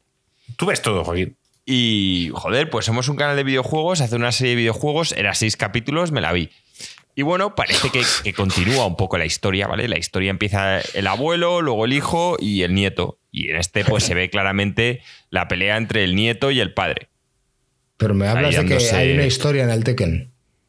Sí, tío. Hay una historia en el puto También la hay en el Street Fighter 2, domingo. Ya, ya. me sorprende, tío. me sorprende mucho, tío. Pero bueno, dejémoslo ahí. Eh, Baldur's Gate 3. Bien, este le dieron fecha para el año que viene, pues tengo muchísimas ganas, tío. O sea, este es juego, para empezar, porque lleva un retraso de la de Dios. El señor Van se compró un ordenador para jugarlo con Alex y conmigo, porque se puede jugar cooperativo. Y hasta hablando con Willy, me dijo que, igual si podíamos cuadrarlo con él, otro amigo nuestro del canal que, lo querría jugar, y tengo muchísimas ganas. O sea, de hacer. Yo puedo jugarlo con vosotros. No me vais a dejar en vuestra entrar en vuestra Es para cuatro, Marco. ya no entras. gustan los RPG clásicos, tío? No, sé si te gustarán. Me gustaría que me gustasen. Pues. Este. es, un, es, un, juego que quiero, que quiero que me guste. Dale una oportunidad. Pero siempre que intento meterme en un juego de este estilo, mm, me acaban saturando, me acaban como. No aburriendo, tío, pero acabo con, abandonándolos. O sea, el último caso es el Divinity Original Sin 2. Sé que es un juego grandioso, sé que mm, si realmente le pusiera ganas lo disfrutaría, pero eh, eh, me, llegara a la isla esa y ver que tengo quest por todos lados y que no sé qué tengo que hacer y que me llego a un combate y no sé si el combate va a ser fácil o difícil, no, no, tengo ningún tipo de guía en, nada, pues me satura. Hombre, aquí lo bueno de jugarlo multiplayer es que realmente con, enfocarte un poco en tu personaje, ¿sabes? No, cuando lo juegas single player te tienes que saber cómo usar bien a, cuatro personajes o a seis, porque estos juegos normalmente yo, no sé si podrán jugar cuatro o seis. Me imagino que a lo mejor solo cuatro si lo han hecho multiplayer. Y mola que el tema de las decisiones, por lo visto, como lo tenían planteado originalmente, no sé cómo se quedará al final. Eh, bueno, esto es un spoiler final, el, que sale, que es un personaje del Baldur Gates original, Alex, mira, el que sale del cofre. En fin, pero lo que se estaba contando, cuando eliges las, las, decisiones, cada uno puede decir la suya y luego creo que se hace un poco de forma aleatoria. ¿Quién, quién gana? y quien gana es el que, el que dice lo que pasa. Entonces, pues bueno, la historia creo que puede ser un poco divertida. Si hay un personaje, en plan, están jugando dos amigos, uno es bueno, el otro es malo, y, y cada, cada respuesta va a dar a historias un poco raras, tío. O sea, eso Pero- puede pasar como en el rol de verdad, que, que vosotros estáis jugando todos serios. Alex es el máster aquí, nos está contando una historia y estoy yo, que normalmente no juego el rol, jodiendo un poco la, la marrana, ¿no? Puede, puede dar ese caso hasta en el videojuego. Bueno, sí. y no, porque realmente son respuestas que ya están establecidas. Lo que pasa es que, bueno, más o menos cuando tú jugabas, eh, el grupo solía tener una tónica, en plan, oye, o somos buenos, o somos neutrales, o somos malos. Tienes una forma de actuar, pero aquí, como, bueno, me imagino que nosotros la tendremos. Pero en fin, eh, luego a lo mejor, como Iván es muy rogue y muy asesino, el típico momento que igual yo quiero ayudar, el tío dice, no, venga, por la pasta matamos al pavo, sale el rol que coge su tirada y nos saca. Y, entonces ya se ha decidido que la quest es matar al pavo. No sé, me, me parece que puede dar a cosas interesantes. Y tengo El- muchas ganas. El siguiente juego, el Wayfinder, que veo a Marco ya lo está preparando aquí en, en el directo. Estoy a tope, gringo, tío. Ya te veo, te veo rápido, tío. ¿Ves? Eh, Este, este anterior ha sido otro con ganas. Es que hay muchos, tío, que me están gustando. Por, por eso me gustó tanto estos Game Awards. ¿Este te apetecía, tío? Porque he estado viendo yo el tráiler y... No, el anterior, digo. Este, este, déjame mirar y ahora te digo. Cuéntame. El Wayfinder este parecía un diablo, ¿no? O sea, me recordó al diablo. Muy Blizzard. O sea, a mí me parece que. Sí, muy Blizzard. la- sí, Sí. Digamos, el arte está como muy. Muy inspirado en el arte de estilo Blizzard. Este no me mola. O sea, el arte es sí y los gráficos están. Pero parece un típico Dungeon Crawler de toda la vida. Odias los Dungeons Crawlers, Joaquín. Es complicado que me gusten. Es muy difícil. Bueno, ¿A, a ti no te gustó mí- Neverwinter Nights, Juaco? Que eso es un dungeon crawler puro y duro. Sí, me gustó en la época porque era súper fan del, del Dungeons and Dragons y a pesar de que la historia era un poco infame, pues las mecánicas me, me gustaban mucho, pero ahora no me lo jugaría. Porque la verdad es que el juego tenía cero historia, tío. La frase favorita de Joaquín: Explore and collect.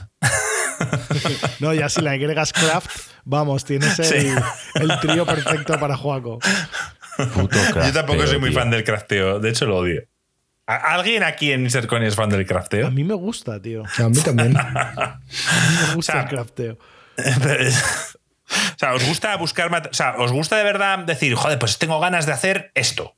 Y entonces que- te pones a buscar por tus materiales y te falta algo. Y ese algo está. Lo tiene un bicho en una cueva y tienes que ir a la cueva. Y tal. Pues yo es que me, me pego un tiro.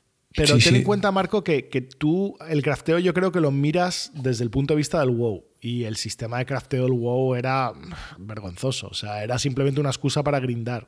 Los No, no, no, no, juegos no. Que, que- Cualquier que crafteo. van de crafteo, estilo el Minecraft, como el máximo exponente, pero bueno, mm, algunos que he jugado más yo, como Don't Starve, o el.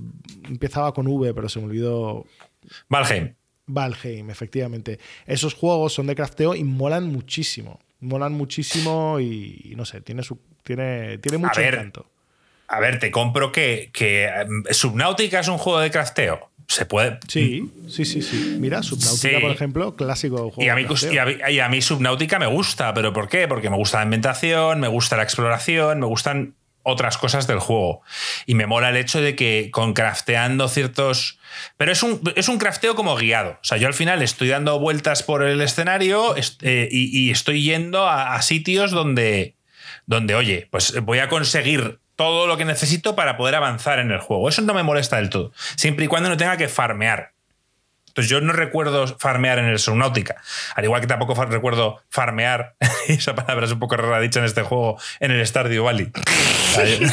No, no, claro, no, no recuerdas farmear el Stardew Valley, ¿no? No plantaste nada, ningún, nada, seguro. No recuerdo tener que, que- que farmear en el estilo de trabajar para conseguir cosas en el Stardew Valley. Lo hicieron perfecto, tío, para que no lo valorases como si fuese farmeo. Sí, sí, sí. Pero bueno, te, te la razón en que depende del juego me puede llegar a gustar o no. Joaquín, por ejemplo, es totalmente nazi y él se crafteo, no le gusta. Es que, a ver, crafteo, hacer hacerlo como una mecánica de juego que sea interesante, integrada, eh, divertida, no es fácil. Es como cualquier mecánica de juego. Es como shooter. Dices, no, es que a mí no me gustan los shooters. Ya, bueno, pues el Portal es un shooter. O sea, tu, tu mecánica principal de interactuar con las cosas es disparando. Pero. eh, todo depende de la imaginación que lo hagas, de lo pulido que esté, de lo tal. Entonces, pues sí, el crafteo, como cuando lo haces como algo barato, algo barato para que la gente meta en plan decenas de horas más, como en el WoW, pues sí, es asqueroso. Pero si está bien hecho, pulido, tal, pues se puede hacer perfectamente. Está diciendo Frost en el chat. Mira el Monster Hunter. Ese sí que es un juego de crafteo. Odio el puto Monster Hunter. Y no hay juego, no hay saga, Capcom, hijos de la gran puta. Me habéis sacado, tío, por lo menos 120 euros, si no más, en putos juegos de Monster Hunter. Y, y los odio Pero con toda ¿cómo has mi llegado a sacarte ¿Cómo 120 has- pavos? Es verdad, Los Marco, tío. Bueno, a ver, pues porque en la Wii me compré el Monster Hunter 3, no sé qué, porque decían que este el combate era la hostia, no sé qué. Compro y, lo mismo, eh, mata 15 veces al mismo bicho para conseguir que te caiga la mierda que necesitas para construir tu set de no sé qué, tal. Y luego caí con el Monster Hunter World este. El que hace unos años, el 2018, 2017, lo compré pensando que quizá habría cambiado un poco la fórmula y sigue siendo exactamente igual. Hay cuatro bichos en la primera zona y tienes que matarlos constantemente. Hice el esfuerzo hasta de coger aquel 20 tío y, y se metió conmigo a jugar, me explicó cómo iba, entonces matamos un bicho, me dijo, ¿te ha molado? Y yo, sí. Y dice, pues ahora tienes que hacerlo 20 veces más. Y yo, pues, pues. si, quieres, si quieres que te caiga el arma, no sé qué, tienes que matar a este bicho 20 veces. Hasta yo, que pues, te pues mira, sí. Es buenísimo eso. Oh, qué dolor. sí. Pues nada, en eso se quedó la cosa. Bueno, Siguiente, gringo. Fire Emblem Engage. Este yo tengo ganas. ¿Tú le tienes ganas, Alex, después del, del Fire Emblem último que jugamos? Yo lo jugaría. O sea, yo volvería a jugar otro Fire Emblem. O sea, a mí no me parece que es un gran juego de estrategia. No me parece que es especialmente bueno. O sea, me parece que es competente. O sea, es un juego de estrategia competente, pero toda la parte de la historia y toda la parte de el dating simulator es más como un friendship simulator, pero como quieras llamarlo, o sea, toda la parte de tal, mm, todo eso me interesó. Estaba yo súper enganchado, intentando ligarme a los, a los alumnos y tal, no sé qué, o sea, que suena súper creepy, pero Sí, tío. Un poco. Eh, tío, no, no soy yo el que he hecho el juego, tío, quejaros. Y seguro que eran menores de edad, tío. O sea. Eh, es- no, oye, Joaquín, hablando así un poco de esta saga, mm, se parece al Midnight Suns, ¿no? En el planteamiento. Quizá no en el combate, que es más de cartas uno, y este quizá un poquito más de estrategia y tal. Pero vamos, es un poco lo mismo. El, eh, tiene la zona de, de interactuar con todos los compañeros y, y conseguir amistades y nuevas habilidades y tal. Y luego está el tema combate. Eso sería que el Midnight Suns es como el Fire Emblem, entonces, más bien. Correcto, sí, sí, sí, sí. Sí, sí, eso es lo que quería decir. ¿O no lo has jugado lo suficiente, Joaquín? No lo he jugado lo suficiente. Vale, vale. Es que yo los Fire Emblems no los he jugado, entonces. Frost, que está por aquí en el chat, quizá nos lo puede confirmar, pero me da la sensación de que son medio parecidos en sus Todavía no he conceptos. jugado el Midnight Suns. Pero bueno, también por otro lado se podrían haber inspirado en persona. No, no, no, es, no es Fire Emblem el único que intenta mezclar ese género de Dating Simulator con, con otras cosas. Ok. Nada, este me apetece, veremos si lo juego o no, porque es un mes, creo que sale en enero y es un mes complicado para mí. Quizá puedo jugar mucho o quizá puedo jugar poco, ya veremos. Bueno, hasta. ver, pues da, da gusto que lo, an- que lo anuncien y que salga ya. Sí, Bueno, es que no- yo, no- ya estaba yo de este anunciado. ya había visto vídeos de este, porque el, el- para empezar el protagonista es que no me mola nada con el pelo ese de soy del Barça, pero bueno. Estaba Es que- anunciado, pero ahora ya han dicho fecha, o creo que lo habían dicho ya incluso. O sea, esto, esto. Me gusta cómo hace cosas, las cosas Nintendo últimamente. Yo tengo otro problema con los RPGs y tal, y es que si el protagonista me apesta, tío, no lo tengo muy complicado. A, a ti el pelo rojo ese de pelo rojo y azul, estilo Barça, tío, te apesta. Pero estás Sí. viendo el protagonista masculino, igual el protagonista femenino mola más. A mí me pasó un poco con Byleth. No, Byleth no me encantó, pero la versión femenina de Byleth sí que moló, aunque está claro que la historia está hecha para el masculino. Porque estaba un poco más raro las cosas cuando jugabas con la versión de Cuando chico. eras la profesora era un poco diferente. Sí, sí, como que no estaba. Yo, a mí me da la sensación que no estaba tan bien pensado. O sea, la historia estaba pensado para que fuese un hombre. Sale el 20 de enero de, de 2023. O sea, sale ya. Sí. Casi un mes. Siguiente, gringo. Este es un juego que Joaquín lleva esperando mucho tiempo. El Diablo 4. Otro vídeo que se pasó, ¿no? Joaquín. Bueno. eh, no, no, no, no. Este vídeo lo vi ¿Lo viste? porque además Blizzard suele hacer cosas y has puesto el del Horizon, no has puesto el del Diablo. Suele Lo siento, Joaquín. eh, vídeos de bastante interesantes, ¿vale? Pero es cierto que a mí no me llama nada. Solo quería ver las cinemáticas porque creo que ya es del Blizzard que yo conozco de lo poco que sigue quedando que hacen bien. Pero fuera de eso, oye, aunque la gente dice que a los fans del Diablo les van a encantar, que es justo lo que querían, ya les han sacado suficiente dinero con ese del móvil y ahora ya van a dar la experiencia que todos se merecen. Ahora, a mí no me llama nada. Ahora, sé que Marco me dirá, Joaquín, está en Game Pass, ¿por qué no lo juegas? Y entonces yo dije que lo jugabas y Marcos hacía el... ¿Cuál te dije que te, que te tenías que hacer? El druida. A mí el druida me mola, tío. Y te haces el oso, te haces tal. Eso me mola, tío. Puede, puede que entonces. Y igual lo juego haciéndome un nigromante o algo así bastante. Hombre, Joaquín, Yo- si yo- está en Game Pass tendrías que jugarlo, tío. Yo he jugado con varias clases y las que más me disfruto yo, personalmente, son las de Amele. Hay gente que le mola más jugar con el mago o con el Demon Hunter y tal. A mí las que yo disfruté fue el Warrior y el Paladín. Son las que a mí me gustan. Sí, a mí yo no, no soy hiper fan del Diablo, pero tengo que admitir que el último lo jugué y me gustó. Y yo creo que lo que me ayudó a que me gustase el último Diablo fue que lo jugué en la Switch. O sea, a mí, si yo me siento en mi PC para jugar un juego y arranco el Diablo, siento que estoy perdiendo el tiempo. O sea, tengo muy poco tiempo en esta vida para jugar a videojuegos. Y, y- y- y jugar a algo tan machacoso como el diablo, como que me siento que no estoy aprovechando. Tengo- he, he conseguido sacar tiempo para estar sentado en el PC. Vamos a jugar algo increíble. Hay 200.000 juegos que no he jugado. Pero en la Y vuelves a eh, jugar y vuelves a jugar al FTL. Bueno, bueno, bueno, vamos a ver, ¿eh? Últimamente estoy... eh, últimamente estoy jugando a juegos distintos y cosas nuevas, tío. Me alegro, Alex, tío. Yo quiero que juegues al puto God of War. Sí, lo tengo aquí, pero no sé por qué no me llama tanto, tío. No sé si jugarme al Witcher. Mira que me he jugado la primera parte y esto en principio lo acaba. O bueno, o, bueno, al Witcher jugar también. al Witcher o algo así. No sé, no sé por qué no me está atrayendo el tema del God of War. Pero dices que tienes ahí cuál, el Ragnarok o el de 2018. No, yo ya he 2018 jugado lo en habías jugado. 2018. Sí, Por sí, eso. sí. Entonces esto sería pues acabar la historia, que me apetece. Pero yo creo que lo que me pasa es que como solo tengo una Play 4, eh, pagar 60 euros por la versión mala del juego como que me duele. Prefiero pagar 80 por la versión buena, pero para eso necesito una Play 5. Entonces como que no, no Sí. acabo de dar el salto. Yo creo que ese es mi problema. Y el Witcher ya, si lo juegas, Alex, juegas a la versión Next Gen, tío. Yo lo voy a jugar. Esa versión Eh, Next Gen la tengo que probar. Pero la versión Tengo que Next jugar Gen las es el expansiones. Witcher 1 o el 2, ¿no? O sea, el No, No, no, no, no. Mañana, Alex, sale un parche eh, tocho para, para PC, para eh, las series X y para la Play 5, donde hay ray tracing, le han metido mil historias, han mejorado in- incluso el combate y han mejorado bastantes cosas. Qué maravilla, Entonces- qué maravilla. Sí, sí, sí. Entonces se ha, se ha hecho un re- review del juego y mucha gente está diciendo que, que merece la pena rejugarlo si hace tiempo que no lo jugaste y que si vamos, que si no lo has jugado es un must. Que Y pases del Cyberpunk y que juegues al Witcher. Es lo que dice mucha gente.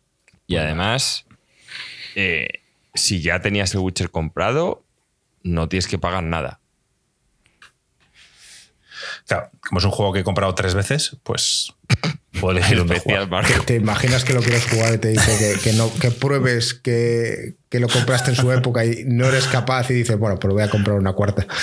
Cu- Curiosamente he visto en un, en un análisis que, que se ve un poquito mejor, o al menos yo lo percibo así, eh, en la Play 5 que en la Xbox. Donde se ve mejor es en PC.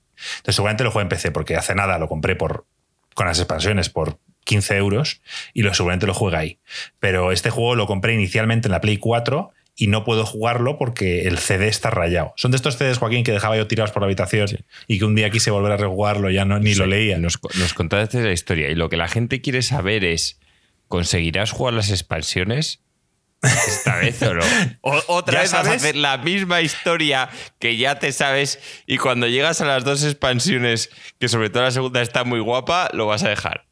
No, lo que voy a hacer es, yo inicié una partida muy larga, hice bastante en la Xbox Series X y eso es mi intención, a ver si tiene, tiene eh, cross-platform y puedo llevarme la save de la Xbox a Steam. Creo que se puede. Sé que se puede entre Switch y, Steam, pero no sé si se puede con Xbox. Lo voy a ver. Si no, me meteré en típica página de saves, buscaré una que esté parecido a donde yo estaba, tío, y empezaré desde ahí. Espero que haya mejorado lo del equipo. Es para mí, vamos, imperioso que haya mejorado el puto equipo, tío, y lo del weight. Y lo del no puto crafteo, tío. Con Sí, las crafteo putas armas, cojones. de afilar las armas. Yo llevo todas las armas sin afilar. No afilar un arma, me, me negué, es mi puta huelga, tío. O sea, toda el ataque base de mis armas es menos 25%. Porque me niego a afilar las putas armas, tío. O sea, no soy un puto afilador de cuchillos, tío. Me da por el Pero- culo. Venga, vamos más rápido que si no nos quedamos aquí hasta mañana. Gringo, siguiente. Horizon Forbidden West, Burning Shores. Muy bien. De la expansión en Los Ángeles. Juego, Era Joaquín, tío, dedícale el tiempo que se merece a este Exacto, juego que era también. una broma. Este mola las visuales. Ya se ve aquí que va encima el pájaro. El problema, el problema de esto es que me huele que va a ser típico DLC para sacar pasta. Yo ya os digo que yo no lo voy a jugar. Yo tampoco. A mí Esto- el Horizon Forbidden West me parece un buen juego, pero no lo disfruté tanto como el anterior y, y no me apetece ni el combate, no me apetece otra vez a- mm, aprenderme todo, ya fue demasiado engorroso en su momento, tío, como para que ahora me ponga otra vez a, a- sin acordarme. Mira, no lo he hecho con el Ghost of Tsushima, que tengo pagada la expansión y esa sí que me apetece y no lo he hecho porque no me acuerdo de los controles y como ya bien me conocéis, soy de los que tiene que volver a empezar una partida nueva para volver a ir a- al DLC, así que no lo voy a hacer. A ver, Sí, a, sale el cartel de Hollywood, todo muy bonito y tal, pero a mí yo el problema no. es que me apetecería continuar la historia y todos sabemos que aquí vas a empezar y la historia no la vas a continuar. Va a ir te, van de a lado. decir, Sí. te van a decir, oye, mira, ¿te acuerdas los tres sistemas estos que faltaban por recuperar? Recupéralos. Y tú, pero no hay cosas más importantes. Tú recupera los programas. Prepara verdad. 60 euros, que ya te llegarán otros 80 dentro de tres años cuando esté la continuación. Ya está. Entonces, no, no, no me apetece. Est- Este tipo de, de expansiones, tío, que sé que son unos sacacuartos, no, no me mola. Gringo, ahora hay un bastantes juegos que vamos a nombrar, sin más, porque pues, pues nómbralos tú porque yo no sé cuál merece ser. Vale. Entonces, Antes de eso apareció, esto fue mítico, apareció Pedro Pascal. Y se juntaron en el escenario Pedro Pascal, la actriz que interpreta a Ellie, que ahora mismo no recuerdo su nombre, y eh, por otro lado Troy Baker y Ashley Johnson, que son las que ponen la voz a Joel y a Ellie en el videojuego, se juntaron ahí los cuatro tal, y, y moló. Fue un momento mítico. A mí me gustó personalmente. Creo que mostraron un tráiler nuevo de la... ¿Qué mostraron, tío? ¿Por qué salieron? No me acuerdo ahora. Fueron a dar un premio a, mejor... ¿A quién fue, tío? ¿A quién tendría sentido que le dieran? Eh, Tendría sentido que se lo hubieran dado al mejor actor, pero no fue el caso. Ah, joder, se me olvidó. Mejor actor sa- salió Al Pacino, tío, a dar el al premio. Fue mítico. Al Pacino llegó allí. Sí que está y- sin y- pasta el Pacino, tío, para salir en los Game Awards, tío. Pues el pavo salió, Christopher George le da el premio, como que Al Pacino se, se va como apartando y ves como Christopher George se, se va hacia él, le para y le da un abrazo en plan, tío. ¿Cuándo voy a tener la oportunidad de conocer al Pacino? Así que te di un abrazo y tal. Y la cara de Al le hizo esperar, luego le, le- le hizo esperar 10 minutos ahí de pie mientras él soltaba su discurso. Eh, no me acuerdo qué premio dieron exactamente, eh, pero, pero bueno, moló que se juntaran ahí los cuatro. ¿Cómo se nota la vida cuando te han ido mal los negocios, tío? El pobre Al Pacino no ha tenido una vejez digna, tío. Está ahí en plan, ¿Tú de verdad joder. crees que le pagaron, estoy Joaquín? con las maquinitas de los cojones. Sí, además creo que dijo algo de que él no juega muchos videojuegos, que, que no quizá jodas, a muchos a ninguno, tío. Videojuego para él es llamar por el teléfono móvil, tío. Ya, es que, No sé, fue mítico. Qué es que es muy fuerte. Es que ya esta generación, tío, muy poquita gente juega nada de eso. Bueno, a continuación sacaron eh, Blue Protocol, un juego de Amazon Games y Bandai Namco, un multiplayer action RPG muy anime. A mí me pareció un juego sin más, ya veremos. Si- si- Siendo de Amazon Games, pues me llamó la atención, pero poco más. Eh, luego el Remnant 2, un tráiler bastante genérico. Eh, un juego de Transformers. ¿Tú eras fan de Transformers, no, Alex? Muy fan. Tú eras fan de Transformers, tío. Pues voy a hacerte el favor de ponerte. Creo que había un tráiler. Yo creo que sí que lo había. No sé, ¿por qué eres tan fan de Transformers, tío? Yo, yo, yo hasta cuando era niño me parecía como ridículo. ¿Qué preferías, G.I. Joe's? Me gustaba los juguetes de G.I. Joe's, pero no la serie. A mí la serie de Transformers me flipaba, tío. Además, lo que Ahí tienes más el, ahí tienes el es que vídeo, puedes ir viéndolo mientras. tenías Optimus en plan Prime, tío. niño- tenías en plan al niño y a su padre que se hacían amigos de los Autobots y tú te podías imaginar que eras ese niño, tío, que tenías en plan colegas, coches que se transformaban en robots. Es que, es que ¿cómo te puede molar menos, tío? O sea, es que son coches que ya, te- ya de por sí te molan los coches que se transforman en robot, que eso ya es algo que, vamos, no te podría molar más. Es increíble. La serie es brutal. Yo es que Me este más pequeño no Z, entendía por qué los malos se transformaban en aviones y los buenos en coches, tío. Molaban más los, los villanos. Claro, cuando Claro, los tío, y sobre son todo- claramente mejores en la vida real, pero ahí no, tío. Los coches molan más. Bueno, No, a ver, tam- también el, el tema que te digo es, yo, eh, mi infancia, esa temprana la pasé en Estados Unidos, con lo cual no nos llegaba anime. O sea, tú dices, me molaba más Mazinger Z, guay, pues en España hay la grandísima suerte de que siempre ha habido una influencia súper fuerte de anime desde hace muchísimo tiempo. O sea, el tema de que Bola de Dragón, Caballeros del Zodiaco y tal saliesen en la tele es una barbaridad. En Estados Unidos, en la tele normal, no, no salían esos dibujos. bueno. No voy a meterme más con el Transformers, tío, porque si es una cosa que disfrutaste tú de pequeño, tío, pues no voy a ser yo quien te la, te la destroce. Nah, Nos las dice. últimas películas son infames, ¿eh? O sea, no, no. Me las Ah, veo. claro, las de Michael Bay. Sí, sí. ¿No te molaron? son, Bueno, está Megan Fox en su tío. prime. Mira que yo creo que Michael Bay puede hacer cosas buenas cuando quiere. O sea, La Roca la hizo Michael Bay, pero, pero de verdad que lo que hace con Transformers es. ¿Y Conner también la hizo Michael Bay? Buena pregunta, no lo sé. Es que me pega todo, tío. Si, si hizo La Roca, tiene que haber hecho con él porque son jodidamente iguales. O sea, es en el mismo concepto. O sea, que decir, es como lo mismo. O sea, es la forma de filmar de todo. Estoy Simon seguro, West. tío. ¿No lo hizo Michael Bay? No. Ah, pues mira. Pero con él es un película. ¿Ves? Sí. Cuando Sí. alguien dice, en plan, una película buena de Nicolas Cage, ahí la tienes. Ahí la tienes. Conner. peliculón. Y de, y de hecho sale en la película que hablan de Nicolas Cage. Esta que hablaste tú la- el, el otro día, sale al principio. Y película, sale la escena y dice un tío, qué bueno es el puto Nicolas Cage. Seguimos. Eh, Bueno, Miguel dice, nos corrige en el chat. Remnant es ese juego, Joaquín Souls-like, que era así Lo sé como que es un shooter, más yo me vi ese disparo. Sí. vídeo. Me a mí no me moló. Es que era multiplayer y el tema es que a mí lo de las armas de fuego, tío, no, no me termina de convencer. Ya, a mí tampoco. Pero bueno, ahí está. Em, luego mostraron un clip de la peli de Mario, que está bastante chulo. Me gustó bastante. Un clip muy cortito, pero me moló.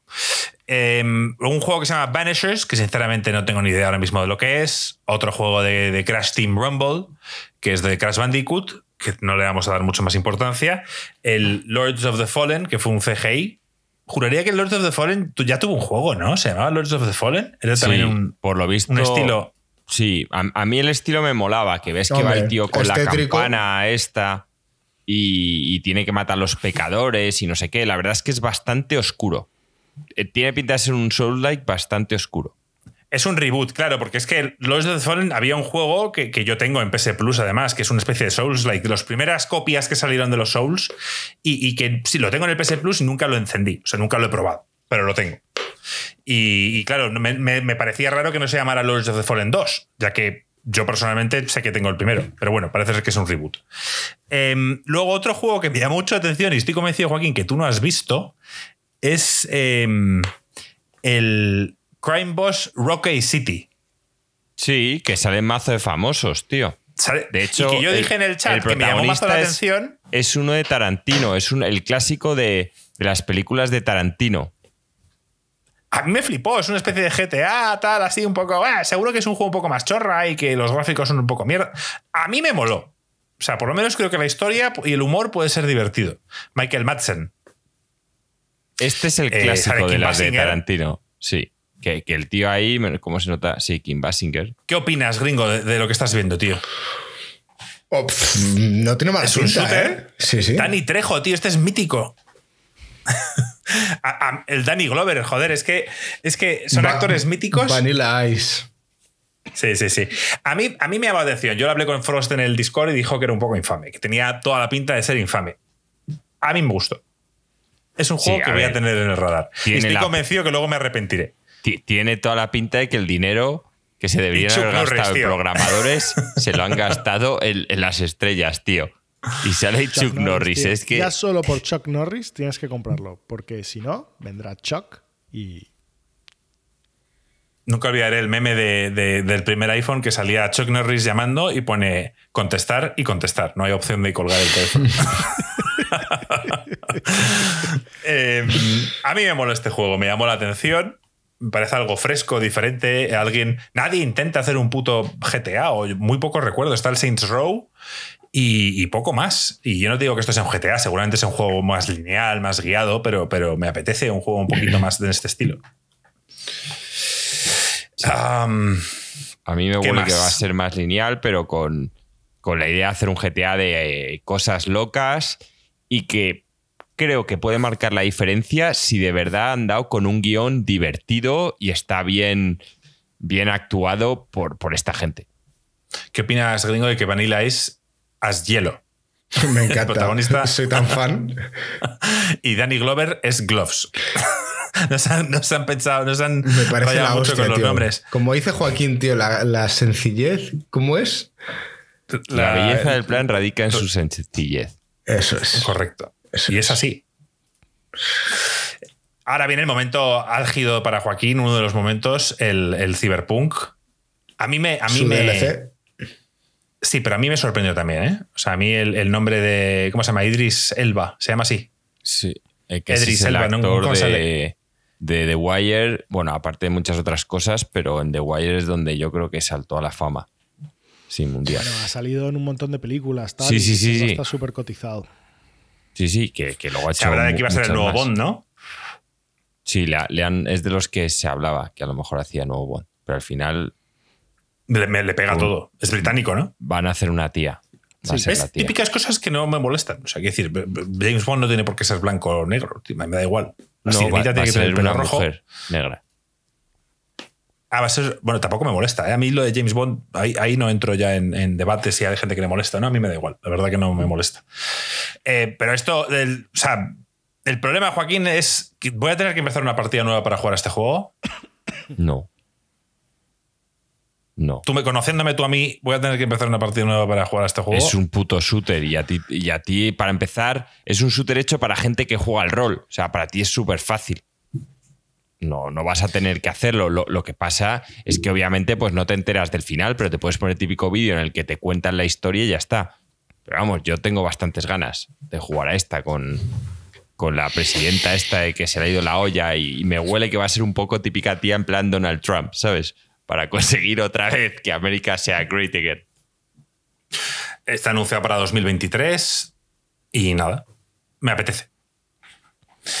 Siguiente, chavales, que, si no nos venimos aquí hasta mañana. Em, bueno, esto fue uno de los highlights de la noche.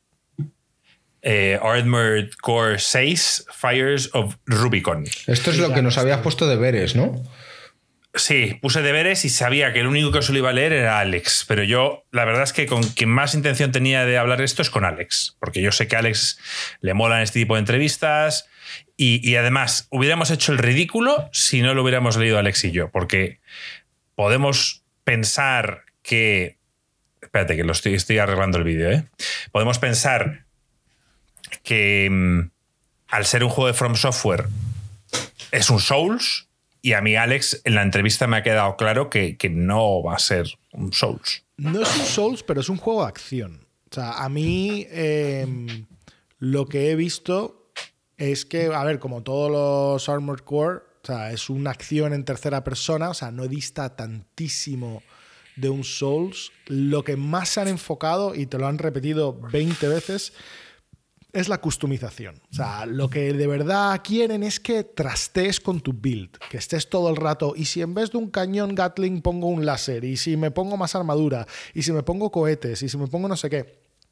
Van a dar muchísima flexibilidad, les interesa muchísimo la idea de que tú puedas customizar tu mecha y que eso cambie la forma en la que juegues. Que, que tengas uno que sea muy rápido y que te dispara a distancia, otro que tenga mucha armadura pero más lento, otro que sea que vuele, otro que sea más de cuerpo a cuerpo. O sea, que no es que los mechas sean así, sino que el mismo mecha, dependiendo de lo que utilices y cómo lo customices y, cómo hagas todo, eh, tal. Entonces, a mí me recuerda mucho la verdad, el, el, Armor Core y cómo lo plantean y tal, a Mech Warrior. Es casi como una, una versión japonesa de, de Mech Warrior.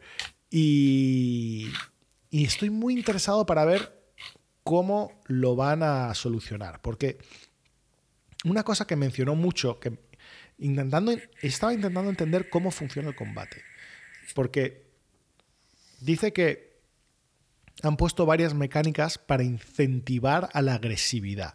Que quieren que sea un combate de mechas espectacular, donde los dos mechas chocan y se están atacando todo el rato. No, no quieren que la mes, como en el Dark Souls, ¿no? Y te, te pases todo el combate huyendo y no sé qué y tal, y dando un golpe. Dime, dime. Solo quería, ahora continúas Alex, solo quería decir que este juego, lo siento por Joaquín, no lo dirige Miyazaki, lo dirige otro señor que lo siento, pero ahora mismo no tengo su nombre, pero que es el, fue uno de los directores creativos del Sekiro. Sí, no, pues Alex, de hecho. Y llevan trabajando juntos, creo que eran 20 Miyazaki, años. sí. sí. sí. Sí, Y Miyazaki se ha encargado de, gran parte de lo que hablábamos antes de la preproducción y de qué querían hacer con el juego. Y una vez han definido cómo quiere que sea el juego, le ha pasado la batuta a este señor. Alex, ¿cómo hacerlo más agresivo? Básicamente, es lo que te iba a decir. Marco ha empezado por ahí, tirando de la postura del Sekiro. Tiene postura. Ellos no lo quieren llamar postura Parecido. Parecido. Pues ya está. En el momento que tienen postura, ya te obliga a ser agresivo. Masaru eh, Yamamura. Algo, como postura que lo que te hace es eh, abrir como la oportunidad de hacer daño crítico. Mm, me parece súper interesante porque los mechas no, no suelen ser hiperágiles. O sea, no sé cuánto vas a estar esquivando. Entonces, ¿cuánto vas a no, y en un combate donde te están disparando con ametralladoras, ¿cuánto vas a estar bloqueando? O sea, no, no, vas a bloquear. Entonces, no sé, me interesa mucho ver un poco cómo, cómo van a resolver este tipo de cosas. Quizá, quizás sí lo bloquean con escudos, quizás sí hacen algunos tipos de mechas súper ágiles para que puedas esquivar más. No lo sé, pero la verdad que em, me ha interesado muchísimo. Me ha interesado muchísimo. Me gustó mucho lo que has dicho, Alex. A mí no tanto, pero me gustó mucho lo que dices de la customización. O sea, lo que dijeron de la customización. Y de verdad, como me recordó un poco, que sé que no tiene nada que ver, pero como en el Gran Turismo, cuando tú dices, joder, y si pongo este filtro o este otro, si cambio esto o lo otro, ¿cómo va, a ¿sabes? ¿cómo va a cambiar el coche? Pues en este caso a mí me interesa que no deja de ser un RPG. Al final estás cambiando piezas, pero, pero que eso se vea claramente en la jugabilidad me flipa. Yo creo que van a van a dar un salto muy grande aquí, es en lo que se han enfocado. Y si ya te parece en plan que puedes hacer cosas cambiándote los builds y las cosas eh, que te equipas en, en, el Elden Ring, esto va a ser otro nivel. Esto va a ser otro nivel. Les preguntaron por el Elden Ring, que si va a influir Elden Ring en el desarrollo de este juego, y ellos dicen que no, que no tienen el mismo pensamiento para este tipo de juego, que no va a ser un mundo abierto, que, que, no va a ser así que va a ser un juego un poco más lineal, que tal cual. Que en cuanto a la dificultad hablan que, bueno, pues que es un signo de identidad, pero que, que, tampoco consideran que sea un juego excesivamente difícil, aunque bueno, recordemos que ellos dijeron que el Sekiro era el juego más accesible de, la, de todos los Souls. Esto se habló en este podcast, que iba a ser un juego más accesible, que iba a llegar a más gente, ta, ta, ta y luego ya vimos lo que pasó. Dijimos lo mismo del Elden Ring. Y no mintieron. Luego dijeron que se estaban refiriendo a la historia, es la más accesible. Además te cuentan lo que está pasando. El, boss, ¿sabes? El boss de, de todas las sagas Souls más complicado está probablemente en el Elden Ring. O sea, bueno, drama. Pero ellos como explican es que dicen, nosotros no queremos bajar la dificultad, pero queremos darle las herramientas al jugador para que no tengan distintas formas de enfrentarse o superar esta dificultad. Y por eso, eso es lo que ellos dicen, que están contentos, que creen que han conseguido en el Elden Ring, que sin tener que sacrificar la dificultad inherente en el juego, dar la posibilidad de hacer las cosas fuera de orden te permite que si te atascas en una cosa puedas pasar a otra o a 20 más, te dan la posibilidad de simplemente grindar y subir niveles, te dan la posibilidad de cambiar builds porque hay bosses que con ciertos builds son muchísimo más fáciles que con otros, entonces mm, yo creo que están, a mí es una empresa que me interesa muchísimo porque me parece que ellos están conscientes de que como que tienen un, público que les sigue, tienen una visión creativa súper fuerte y quieren atraer a más gente, pero sin perder lo que ellos creen, ¿no? O sea, su, su, visión creativa y su seña de identidad. Y me parece muy complicado de hacer y me parece que ellos lo están haciendo súper bien. Sí, su, su, su currículum hasta ahora es intachable. Creo que Joaquín, por ejemplo, puede gustarle más el Sekiro, ¿no? O a mí, yo sé, el otro juego de From, pero al final todos son de notable alto para arriba. Vamos a dejarlo así. Todos son incluso diría de sobresalientes, de sobresalientes. Todos son sólidos em, como mínimo. Pero vamos, yo te diría que todos son full pedal. Pero bueno. Gringo, ¿a ti te llama algo esto? No. A ti tú odias los mechas. Cero. A mí no me molan los mechas y yo cuando jugué al Zone of Enders en la PlayStation 2, si no recuerdo mal, me flipo. O sea, cuando de verdad lo hacen bien, tío, no es lo mismo ver ver una serie o ver algo de, de mechas a, de verdad.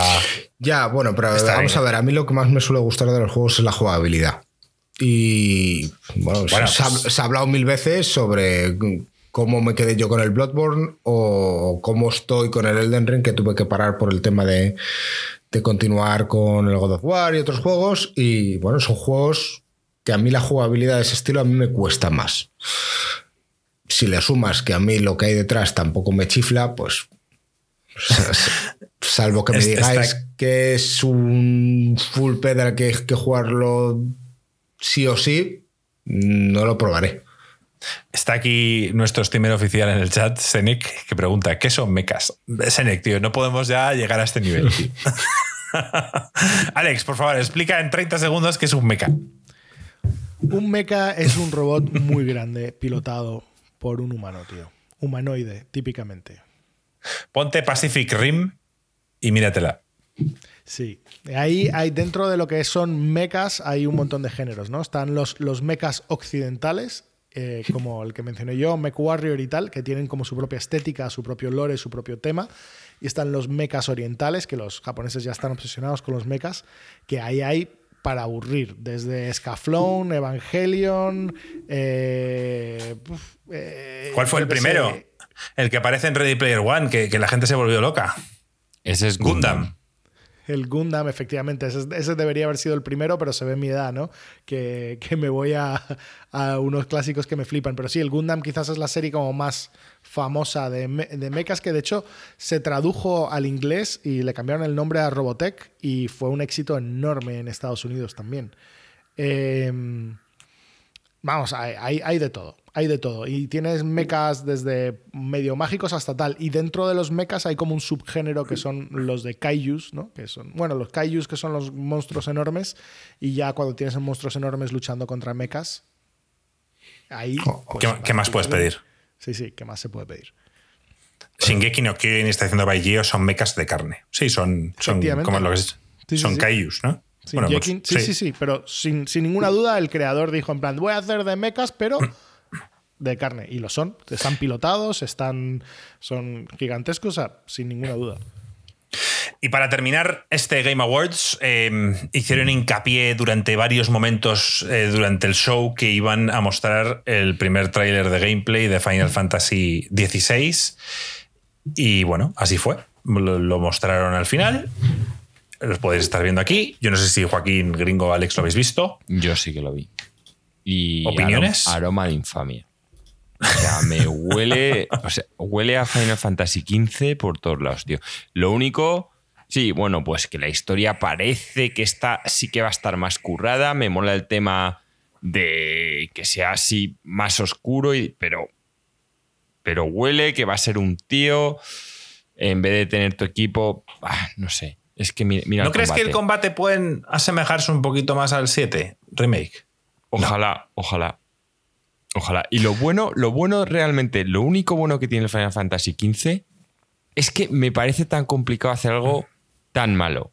O sea, tocaron el fondo, tío, de una forma tan buena. Esto es, o sea, has hecho el mal de una forma tan buena que es difícil de repetir. Oye, que ojalá me guste, ¿eh? pero no sé, es que es típico combate que a veces el problema de Square es que se centra en hacerlos espectaculares en vez de divertidos, tío. Últimamente es así. No, pues eso De- para pero desde es hace mucho problema. tiempo. Desde Bueno, hace mucho yo, tiempo. Yo los del 7 remake lo disfruté. Desde el combate 13 de diría acción yo. y fue una puta sorpresa. Y, y lo disfruté. Ahora, a ver este, a ver este qué dinámica ha cogido. Ojalá. Yo a mí, a mí, a mí, a mí- Que la estética me 7 llama remake. más. Me llama bastante más la estética. Como tú dices, es- parece más oscuro. El personaje principal mola. Al principio pensaba que era el chaval ese con el flequillo raro y yo, guau, vaya drama. Me mola el hecho, y no sé si lo entendí bien, que, que digamos que cada nación controla a uno de estos. eh, ¿Cómo se llaman? Y sí, a invocaciones. Algunos controlan a. O sea, en, el, en tu caso parece que controlas a Ifrit. Y luego hay otro pueblo que controla a Shiva. Y a mí eso me mola. Y, y lo que hemos dicho siempre, tío. Las invocaciones tienen que ser hiperpoderosas. No, como en el. Acuérdate en el 15, Joaquín, que ni siquiera. O sea, que, que- que era a suerte si la invocabas, en plan, si, si te tocaba. Sí. salía ahí un botón y tú Era- le dabas Era, y- era infame, tío. Sí, no, es que. Y ya, habías, había terminado el combate, pero nunca sentías que las estabas usando, ¿sabes? Es que. De nuevo. Es que no. no- Cosas no que mantienen el nivel. La banda sonora, como está diciendo Baigio en el chat, por supuesto, sí. O sea, eso, sí, eso sí, por supuesto. La, la banda sonora del 15 a mí me parece espectacular. Por ejemplo. No me gustó nada el juego, pero la banda sonora me flipó. Y los gráficos estaban muy chulos. Las cosas como son.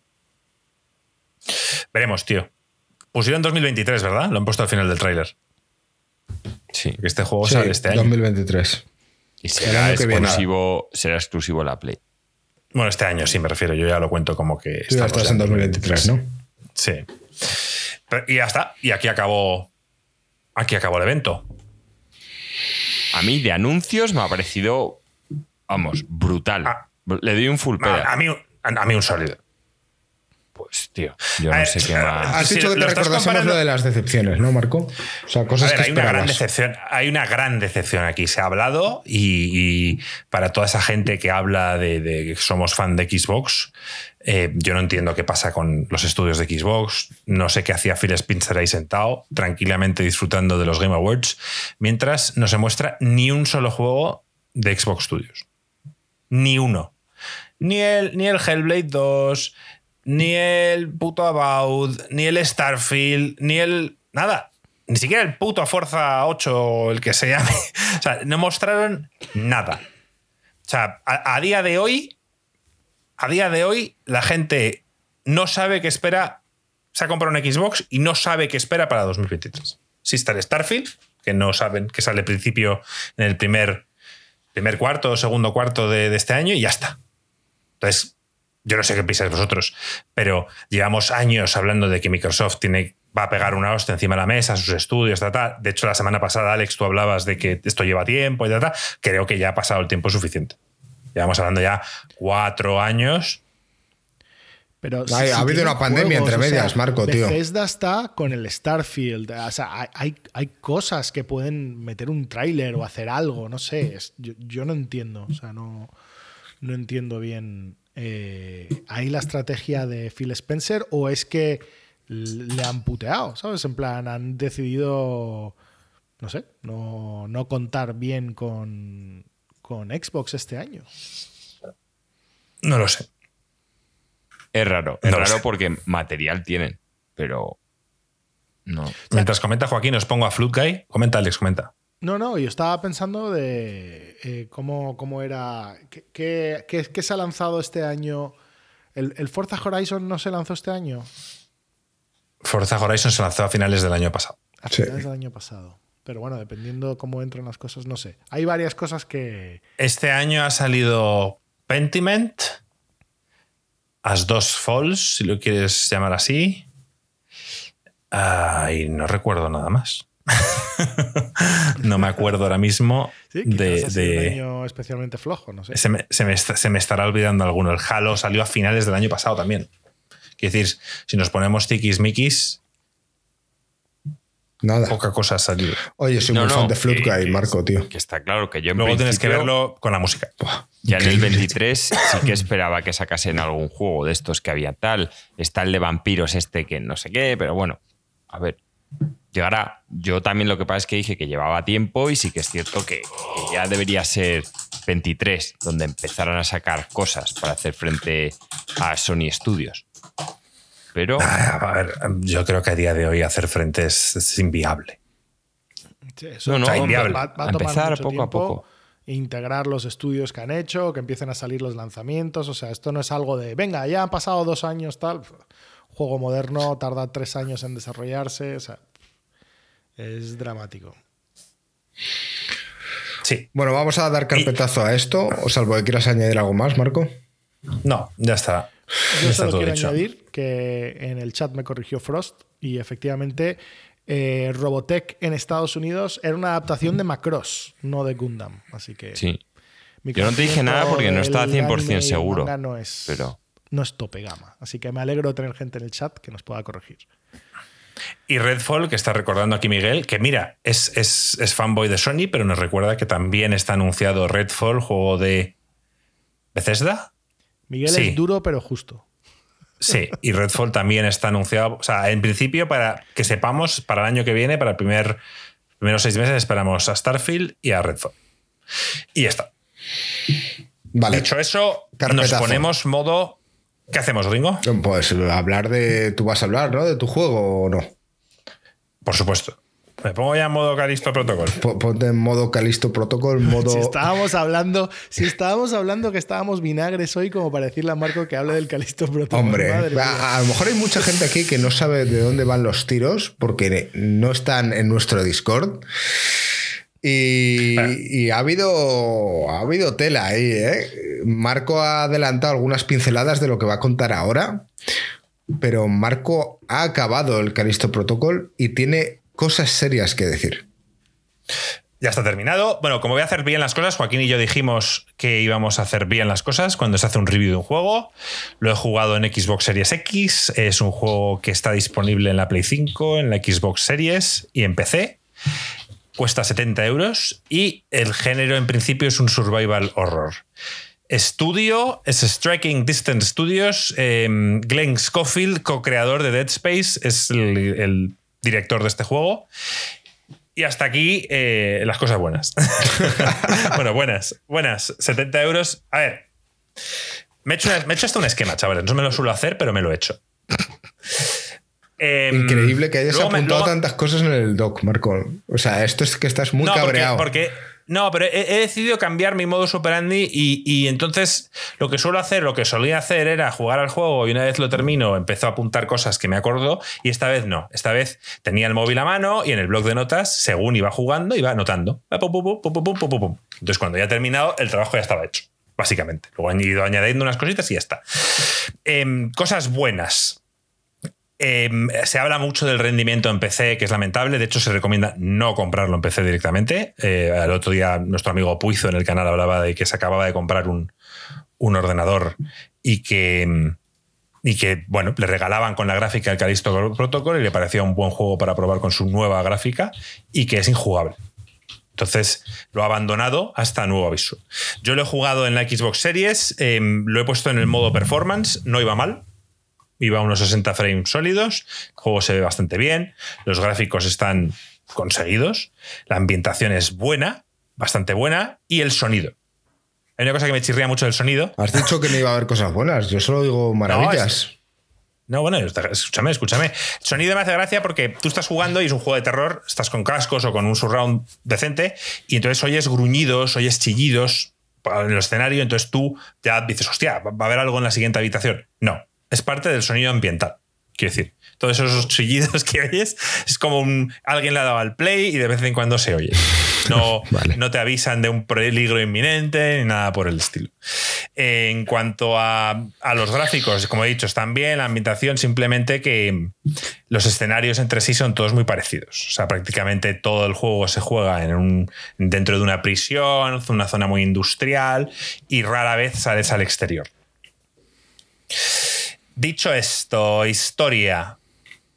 La historia es básica. O sea, eres, eres Jacob Lee, un piloto de contrabando que, que, al llegar a la luna Calisto es encarcelado, sin juicio ni nada, por un grupo terrorista activista y digamos que nada más ingresa en la prisión, hay una revuelta, un outbreak y el tío, bueno, pues sale de la prisión, se encuentra con todo tipo de bichos necromorfos y a partir de ahí conoces una serie de personajes que se ayudan, bla, bla, bla, y que vas, bueno, pues la, misión principal es escapar, escapar, poco más. Mm, hay una serie de, no me lo he apuntado aquí, pero hay una serie de, de audios que vas pudiendo encontrar por el escenario y que intentan añadir al lore. Ahora diré, Joaquín, ¿cómo dirías esto? Encuentras la cinta de audio, como hacías en el Bioshock, por ejemplo, y dices tú, ah, pues mientras voy por pasillos, que aquí vas por muchos pasillos, eh, voy escuchando lo que tiene que decir. No, pues no, tienes que dar a pausa, tienes que entrar en el menú, tienes que buscar el audio, tienes que darle, y si te sales, se quita. Por tanto, tienes que estar, digamos, en el menú de pausa, mientras escuchas los audios. Joder. vale. Combate siempre se ha dicho que esto es como el Dead Space. O sea, todos esperábamos el, sucesor del Dead Space. Y la sorpresa mía, y creo que de todo el mundo, es cuando este juego, sobre todo al principio, es un juego enfocado prácticamente al 100% en el melee. Es un juego donde tú tienes un bate, un batón, y, tienes que básicamente pegar hostias a todos los putos bichos que te encuentras.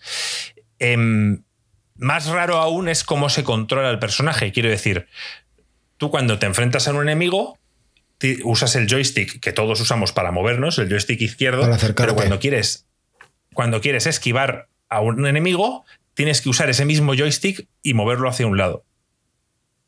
¿Por qué no usas el otro? Pues eso pregúnteselo a los desarrolladores, no a mí. Quiere decir, el otro es la cámara, gringo. Pero, ah, normalmente en estos juegos hay un botón de esquive. Claro, estoy pensando, das el esquive y das hacia qué lado te quieres esquivar. Exacto. Aquí no. Una norma, aquí es sin botón. No, es simplemente te viene un bicho, si tú estás moviéndote hacia la izquierda, el tío esquivará hacia la izquierda. Y entonces te ponen una norma que vas a poder siempre esquivarles, pero nunca hacia el mismo lado. Quiero decir que si tú has esquivado hacia la izquierda, luego el siguiente ataque tienes que esquivarlo hacia la derecha. Ya. Y tú dices, ¿por qué? Pues porque el juego es así. no es que tengas que ver, yo qué sé, con qué brazo te va a atacar el enemigo y tú dices, ah, vale, pues este, parece a veces diría, ¿sabes? Como un juego de lucha que tengo que ir viendo, o como el Sifu, que es un juego de acción, en el que tienes que ver cómo te atacan los enemigos y cómo reaccionan. No, tú simplemente le mueves, pero es muy raro que hayan decidido poner el joystick de movimiento para también ser el botón de esquive. parece raro. Las primeras horas de este juego son desesperantes entre que no entiendes muy bien el sistema de combate, no entiendes muy bien lo que te pide el juego y que te, y que te matan con bastante facilidad, eh, eh, se hace complicado. Mueres muchas veces. O al menos yo he muerto. Bastantes. Eh, cuando ya empiezas a recibir armas y poderes, el combate se hace más fácil, pero no más divertido. Acuérdate, Joaquín, en Dead Space lo divertido del juego, aparte de la ambientación y de la intriga, era el tema de las pistolas, de las armas, del desmembramiento, de los nuevos enemigos, de cómo vas a enfocarte en este combate, que te vienen dos tíos de frente, ¿vale? Pues a uno le parto las piernas con el arma tal, luego al otro le doy con un shotgun, ¿me entiendes, no? O sea, sí, era increíble. Lo de las armas lo tenían súper bien implementado, te hacía mucha ilusión conseguirlas y no era siempre que tuvieran más potencia, sino que los xenomorfos que nos habían puesto, algunos se mataban de forma diferente. Los chiquititos, por ejemplo, la metralleta era la hostia. Perdón, Juaco, sigue, sigue. No, no, eso. Eh, que, eran muy situacionales las armas. Eran muy situacionales y una cosa que hicieron, le metieron muchísimo trabajo a la mecánica de desmembramiento, eh, yo leí eh, una entrevista con los, con los desarrolladores que las, los engines no, no tenían el concepto de desmembrar, ¿sabes? Imagínate un engine hecho para, para animar a, enemigos y tal, pues no, no, tenían nada hecho para que le arrancases piezas, porque en otros juegos no pasa. Entonces tuvieron que hacer cosas, muchísimo trabajo, cosas súper customizadas y, te das cuenta de lo que te hace de inmersivo el juego. Em, yo, por ejemplo, recuerdo los, bichos que te venían como con... Eh, y, tenías el arma esta que hacía un rayo eh, horizontal y lo usabas para arrancarle las piernas ¿no? y que se moviesen mucho más lento, que se pudiesen solo arrastrarse hacia ti y no sé, había como muchas combinaciones chulas que podías hacer. De verdad que el Dead Space me parece una obra de arte. Es que eran microdecisiones que tú tenías que tomar. O sea, te vienen, estás en un escenario, te vienen ciertos enemigos de distintos tipos y tú, bueno, pues vas viendo un poco cómo lo tienes que hacer. En este no. Aquí hay desmembramientos, pero tú no eliges qué quieres desmembrar. O sea, sí que hay enemigos que escupen eh, un ácido, entonces decides dispararle en la cabeza hasta que le estalla la cabeza para que no te la pueda escupir y tenga que venir a melee, pero por lo demás desmiembras utilizando el batón y mejorándolo. Tú al final mejoras el batón y lo que dicen es que cuando un enemigo se proteja y ponga el brazo para protegerse, si has mejorado el batón, le reventarás el brazo. Pero no eliges cuándo hacerlo, simplemente es con el melee. Entonces, eh, yo veo este juego que, el, control del personaje es tu peor enemigo. Al final lo que te está limitando y frustrando y haciendo que no disfrutes de la experiencia es, es, lo que puedes hacer o lo que no puedes hacer con el personaje. O sea, el personaje se mueve lento. Correr en combate no sirve absolutamente para nada. Eh, tienes una serie de curas que son tan lentas que no sirven en combate. O sea, el tío, digamos que cuando tú le vas a curarte, eh, se agacha en el suelo, saca una pistola, se la pincha en el cuello y, tarda varios segundos en, en, llenarse la vida. Por tanto, no es viable. Recargar armas es lentísimo.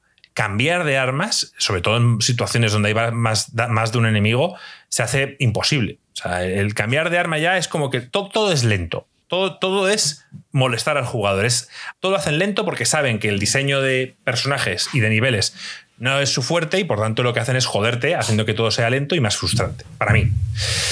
Em, no tiene algo básico que es eh, en todos estos juegos de tercera persona, estilo God of War, estilo Resident Evil 4, etc.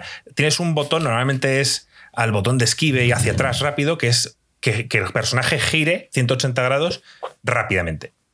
Para que tú, si tienes un enemigo detrás, puedas defenderte. Este juego no lo tiene. Por tanto, hay situaciones, muchas situaciones, en las que no solo aparecen enemigos de frente, sino que también aparecen enemigos de lado y por detrás. Y no es un juego que, tenga un bloqueo en el que dices, vale, pues vienen cuatro enemigos, bloqueo al primero, le doy, un, le doy un hachazo, el tío se va al suelo, al segundo le pego un shotgun. No es estilo ese juego es caótico, es, te atacan todos, te matan de tres hostias. Y sí, con los poderes, si los mejoras, el juego se hace muy fácil. Como podéis ver aquí, los que estáis viendo la imagen, eh, todas las habitaciones están llenas de pinchos en las paredes. Entonces, el juego lo que, lo que quiere es que tú hagas tu poder cinético en el que agarras al bicho y lo, y lo estampas contra la pared. Si lo mejoras, es la hostia, porque básicamente enemigos casi prácticamente todos los enemigos del juego los puedes lanzar contra los pinchos o lanzarlos fuera del escenario y tan solo unos muy grandes son los que no puedes hacerlo.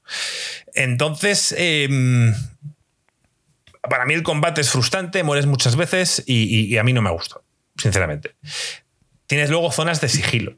Zonas de sigilo largas, aburridas, en el que supuestamente hay unos enemigos, Joaquín, que son muy sensibles en el oído, esto rollo Last of Us, y que tienes que pasar a escondidos. Puedes matarlos por detrás con stealth, pero yo básicamente ves una habitación con cuatro de estos bichos, te vas acercando por detrás, los vas matando y da igual que el tío esté pegado, pero, pero pegado al otro que no se entera. simplemente no, lo oyen. Además, no es que el tío los mate en plan como en el Last of Us, que ves como que intentan que no hagan ruido. No, no, aquí los, los tíos gritan, el tío le clava el cuchillo cuatro veces, o sea, es ridículo. el sigilo en este juego no podría ser más básico. lo que más me ha molestado de todo son los checkpoints. O sea, lo, peor del juego son los checkpoints. es algo que pueden corregir, puede que dentro de dos meses no sea un problema, pero a día de hoy em, os pongo una situación básica. Tienes una conversación larga con un personaje, luego decides que tienes monedas suficientes para, para, mejorar tu equipo, decides mejorar el batón, ponerte un poco más de poder cinético, quizá mejorar una de las armas, llegas a un ascensor, lo coges, bajas, vas por un pasillo largo y aparecen cuatro bichos de la nada. Te matan. Vuelves a la conversación con el tío este. Vuelves otra vez a la conversación, la tienes que volver a tener, tienes que volver a mejorar las armas, tienes que volver a ir por el ascensor y volver a intentarlo con los enemigos. Y volver a morir. parece ridículo. Y, y, seguramente volver a morir, porque el juego no, en las primeras horas no es fácil. Luego, luego se va ¿Tú no haciendo ya más hacer un sencillo. save porque- manual? Pues yo lo he intentado, pero no, no me funciona. Te pone además de abajo, save hace cuatro minutos y no sé qué. Y tú, pues vale, pues he perdido otros cinco minutos teniendo que llegar otra vez hasta la zona que quiero hacer. Y sobre todo Entonces, repitiendo lo de los upgrades y todo eso. Es que eso es un Claro. coñazo, tío. Eso es, es. es en plan, nadie ha jugado a este juego. Eso es dejadez. Eso es, eso es, eh, es imposible que esta gente no sepa que eso está en el juego. Lo he buscado en Reddit porque digo, joder, no seré el único que se queja de esto. Hay foros enteros de gente quejándose de esto. Y- Se ha creado un foro solo para esto, ¿no? Sí, sí, sí. El juego es Y- lineal, no tiene mapa. No tengo ningún problema con que el juego sea lineal, no tenga mapa, pero hay veces que te pierdes. O sea, quiero decir, hay, hay dos caminos posibles y tú no tienes, no sabes en muchos casos cuál es el camino de la historia principal y cuál es el camino que vas a encontrar loot. Entonces te vas por el de la derecha. Si resulta que era el del loot, estupendo. Si resulta que era el de la historia principal, pues te has perdido todo el equipo que había detrás. Que, que sí, que, que a mí tampoco me gusta, y Alex estará conmigo en que hay una raya en el suelo que me diga por aquí. Tienes que ir si quieres a la historia principal. Pero poner carteles que te digan varias veces, tienes que ir a la estación de carga. Y entonces que hay un cartel que ponga estación de carga a la derecha. Entonces, si hay dos caminos, pues yo ya sé que el de la izquierda es el, es el alternativo. Eh, hay formas de hacerlo. Y en algunas lo hay. O sea, no quiere decir que siempre sea dos caminos sin sentido, pero muchas veces no sabes por dónde tienes que ir. Y, y bueno, por lo demás, tío, las mejoras de equipo son bastante básicas, las armas son básicas, shotgun, ametralladora, pistola, eh, otra pistola estilo Magnum, eh, etcétera. Em, y para como conclusión, me parece un juego sacado antes de tiempo. La misma versión de PC lo demuestra. Es un juego que han decidido sacar eh, ahora porque saben que tienen ventas, no hay mucha competencia ahora mismo, saben que el año que viene, eh, 2023, la- el, el primer semestre les, les crujen, lo saquen donde lo saquen, da igual. O sea, hay un juego mucho mejor que este en cualquier semana de enero a junio. Y, y creo que han aprovechado el tirón del Dead Space y demás para sacarlo antes de tiempo. Considero que es un juego que con más tiempo hubiera salido bastante mejor. O sea, este juego lo que le falta es tiempo y ellos lo saben. O sea, no, las decisiones que han tomado aquí en cuanto a los controles, en cuanto a las armas, los checkpoints, eh, la versión de PC incluso, se ve, se ve que es un juego que, que necesitaba más tiempo y que no han decidido darse. Eh, ¿Esta gente ha hecho más juegos? Dead Space. Sí, que fue un juegazo. Exacto. Bueno, pues la verdad es que menos mal, menos mal que no lo compré porque me habría cogido un cabreo del 12. Nay, ¿cuál, ya lo, me lo cogí yo. Cuál es tu Sí que es verdad que estaba. Pero- Las primeras horas estaba muy enfadado y, y- y- y fue. Mejoró algo. Algo mejoró el juego, por- como todo. Cuando, cuando al principio no tienes nada y luego al final el juego se hace no más divertido, sino menos tedioso. Simplemente ya, ya sabes cómo va y, y te medio manejas. Ah, se me ha olvidado. Ah, Bueno, ahora. Todo iba bien hasta que llegas al boss final. Posiblemente el boss final sea el peor diseño y el peor boss que yo he jugado en mi vida. Peor que, que los del Human Revolution, estos, ¿te acuerdas? El, el Sí, Deus Ex. sí. Sabía que ibas a decir los del Deus Ex. Te iba a decir, peor que los del Deus Ex. O sea, lo mismo, pensé que estaba solo en esto. Me pongo a buscar en internet. Bueno, todo el mundo quejándose, hay gente que está pensando en dejar el juego, hay gente que lo puso en Easy. Yo me negué a ponerlo en Easy. Y lo maté por suerte. Lo maté porque hay un momento en el que se cruzaron los astros y tenía ya poca vida y, y- y lo que sucedió fue que venían varios enemigos más y conseguí matarlo justo en el, en el- Se me cruzó todo para que pudiera matarlo. Pero, pero si te digo que he hecho más tries a, a este boss que al final de Elden Ring, no estaría mintiendo. Qué desastre, tío. Por favor. O sea, yo al del, del ring puede que haya hecho 20 tries, 15 tries al, fi- al, al boss final del Elden Ring. Y a este le habré hecho fácil 25 o 30. ¿Y qué te parece la nota, antes de que nos digas la nuestra, que le da IGN, que le pone un 7? A ver, esto es un gatillazo. ¿no? Me, me hubiera gustado darle un infame, si te soy sincero. Me hubiera gustado darle un infame. Pero, pero tiene cosas salvables, eh, habrá gente que lo pueda disfrutar. Esto pagando 70 euros ni de coña, pero quizá te viene en el Game Pass o en el PlayStation Plus y es un juego que, que hay Ya, gente que puede disfrutar. ahora mismo Sobre todo está si a 60 infame, euros. tío. Está a 70 euros, Marco. Y eso que en tu caso son 70 euros y lo has podido jugar en la Xbox. O sea, imagínate al que ha pagado 70 euros y lo ha comprado en PC. Ya, Joaquín, pero es que esto es. Hablamos del mismo caso del Cyberpunk.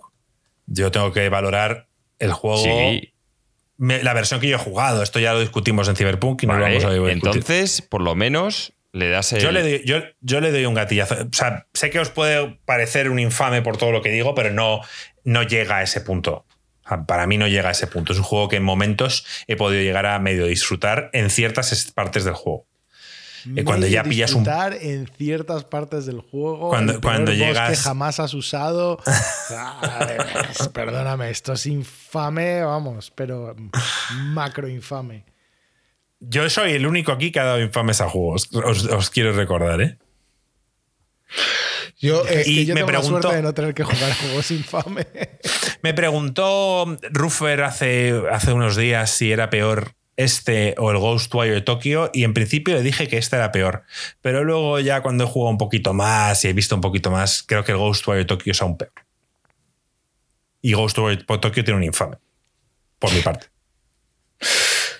Eh, este, de verdad, lo dejo en un gatillazo. Eh, es- eh, puedo ver a gente que lo disfrute, o puedo ver a gente. O sea, yo, yo he visto tweets de gente de cómo me ha gustado el, A Protocol y eso que yo no disfruté. O sea, hay gente que puede disfrutar de este Por juego. lo que has no hablado, Marco, este juego parcheado, parcheado, muy bien Tiene parcheado, salvación. puede llegar a un sólido. Sí. Sí. me- Este juego, este juego mejorado, parcheado, quitados todo lo de los checkpoints, hacer una serie de. poner un giro rápido. Poner un giro rápido en el, personaje, simplemente que pueda girarse hacia atrás. Em, y tal, es un juego que puedes llegar a disfrutar. O sea, si, si, si me hubieran arreglado todas mis quejas, tío, posiblemente fuera un sólido. El juego no está mal en cuanto a historia, en ambientación. A mí, me- a mí hay cosas que me han gustado. Gráficamente es, es, es, es- es- bueno, no voy a decir bonito porque es terrorífico, pero, pero vamos, el Pero estilo que buscan lo, lo consigue. Sí, se ve bien y funciona bien, al menos en la Xbox. O sea, que yo le doy un gatillazo. Me quedo en un gatillazo y mm, posiblemente si le deciden dar algo más de tiempo, pues, o sea, le deciden poner un buen parche, tal. Bueno, luego tiene cosas ridículas. Por esto sí que merecería un infame. Eh, tiene una serie de muertes. Bueno, una de las gracias del Dead Space, acuérdate, Joaquín, era Cuando te mataban. cómo te mataban los necromorfos, cómo te cogían y te destrozaban. Sí. Aquí también lo tiene, pero resulta que, que- que más adelante van a sacar un, un DLC, un, un- un pack. ¿Cómo se llaman estos packs mensuales? No. Eh, joder, no me sale la palabra. Bueno, un DLC, donde añaden más de estas muertes. Un Season O sea, Pass. un Season Pass. Eso es cutre. Cutre de la hay hostia. que, hay que Luego pagar dicen. más para las muertes adicionales. Sí. No sé, tío, mientras más, mientras más hablas, o sea, es que peor me parece todo. Es que me parece que esto es más infame que, vamos. yo, yo te preguntaba antes que si que otros juegos habían hecho y tú has dicho el Dead Space. Esto te lo preguntaba por- porque estoy investigando un poco por detrás. Sí. Y realmente estos no han hecho el Dead Space. El Dead Space lo hizo otro equipo. Según estoy viendo por aquí, esto es un estudio nuevo. Y está Sí, liderado claro, por gente que- de ese equipo. El, el otro equipo se lo cargó EA, lo destrozó. Claro, claro. O sea, Glenn Schofield. Tú busca el nombre de Glenn Schofield. Como Michael Schofield, Sí. de Prison Break, pero se llama Glenn. Ese eh, Glenn fue co-creador es este, de. Dead Space. Y Call of Duty. Entonces él se marchó de la compañía, creó eh, Striking Distance Studios y ha sacado este juego. Vale, vale. Entendido. Es que estoy... Es como, es como Ken Levine antes que hemos hablado del Judas Sí. y es el creador de Bioshock y ahora él se ha ido a otra compañía y está haciendo un Vale, vale. spiritual successor to Bueno, a me Bioshock. gustaría decir que, bueno, si hay algún oyente ahora mismo que trabaja en esta compañía y diréis, ¿cómo coño sería esto posible? Estoy viendo que tienen ofici- oficinas en Zaragoza y en California. Entonces, si hay alguno eh, que escuche Insert Coin Games y quiera venir a debatirle en directo todas estas opiniones a Marco y tal, está más que bienvenido. Que, que nos contacte y, y hacemos un careo aquí. Como en la velada del año, pues igual. No me gusta el conflicto, pero en este caso eh, no, es que no, no puede defenderse de ninguna de las maneras. Es imposible. O sea, no hay ninguna de las cosas que yo le pueda decir a esa persona que se presentara aquí y le dijera, explícame esto, explícame la decisión detrás de esto. Y no, no, no tiene, no tiene razón. O sea, no tendría razón nunca. O sea, no lo han puesto porque no tienen tiempo, porque han querido sacar el juego antes y punto. No hay más. Bien. Ellos, perfecto. O sea, no es una cuestión, es como el tema del Cyberpunk. Sabían perfectamente que el juego salía en un estado deplorable en la consola y lo sacaron. Y aquí no llega a este caso, en la versión de PC sí, pero aquí simplemente es una serie de decisiones de jugabilidad que saben que podían mejorar, pero que no tenían tiempo. Yo no sé si esto, no sé si el publisher, ¿no? ahora mismo no sé quién es el publisher de este juego, pero posiblemente el publisher les hubiera dado presiones para que salga en X fecha y que tenían un deadline y que tenían que sacarlo en X fecha y eso también posiblemente haya sido uno, uno de los problemas. Bueno, También, mira, está diciendo Miguel Cruz, Shinji Mikami, tío, eh, creador mítico, saga Resident Evil. No hay cosa mejor en la vida. Resident Evil 1, 2, 3, 4. Y luego nos hace el Ghostwire Tokyo. También hizo los que a Joaquín no le gustaron. Bueno, sí, sí te gustaron. Sí, Evil Within, el 1 y el 2. Sí, bueno. Sólidos.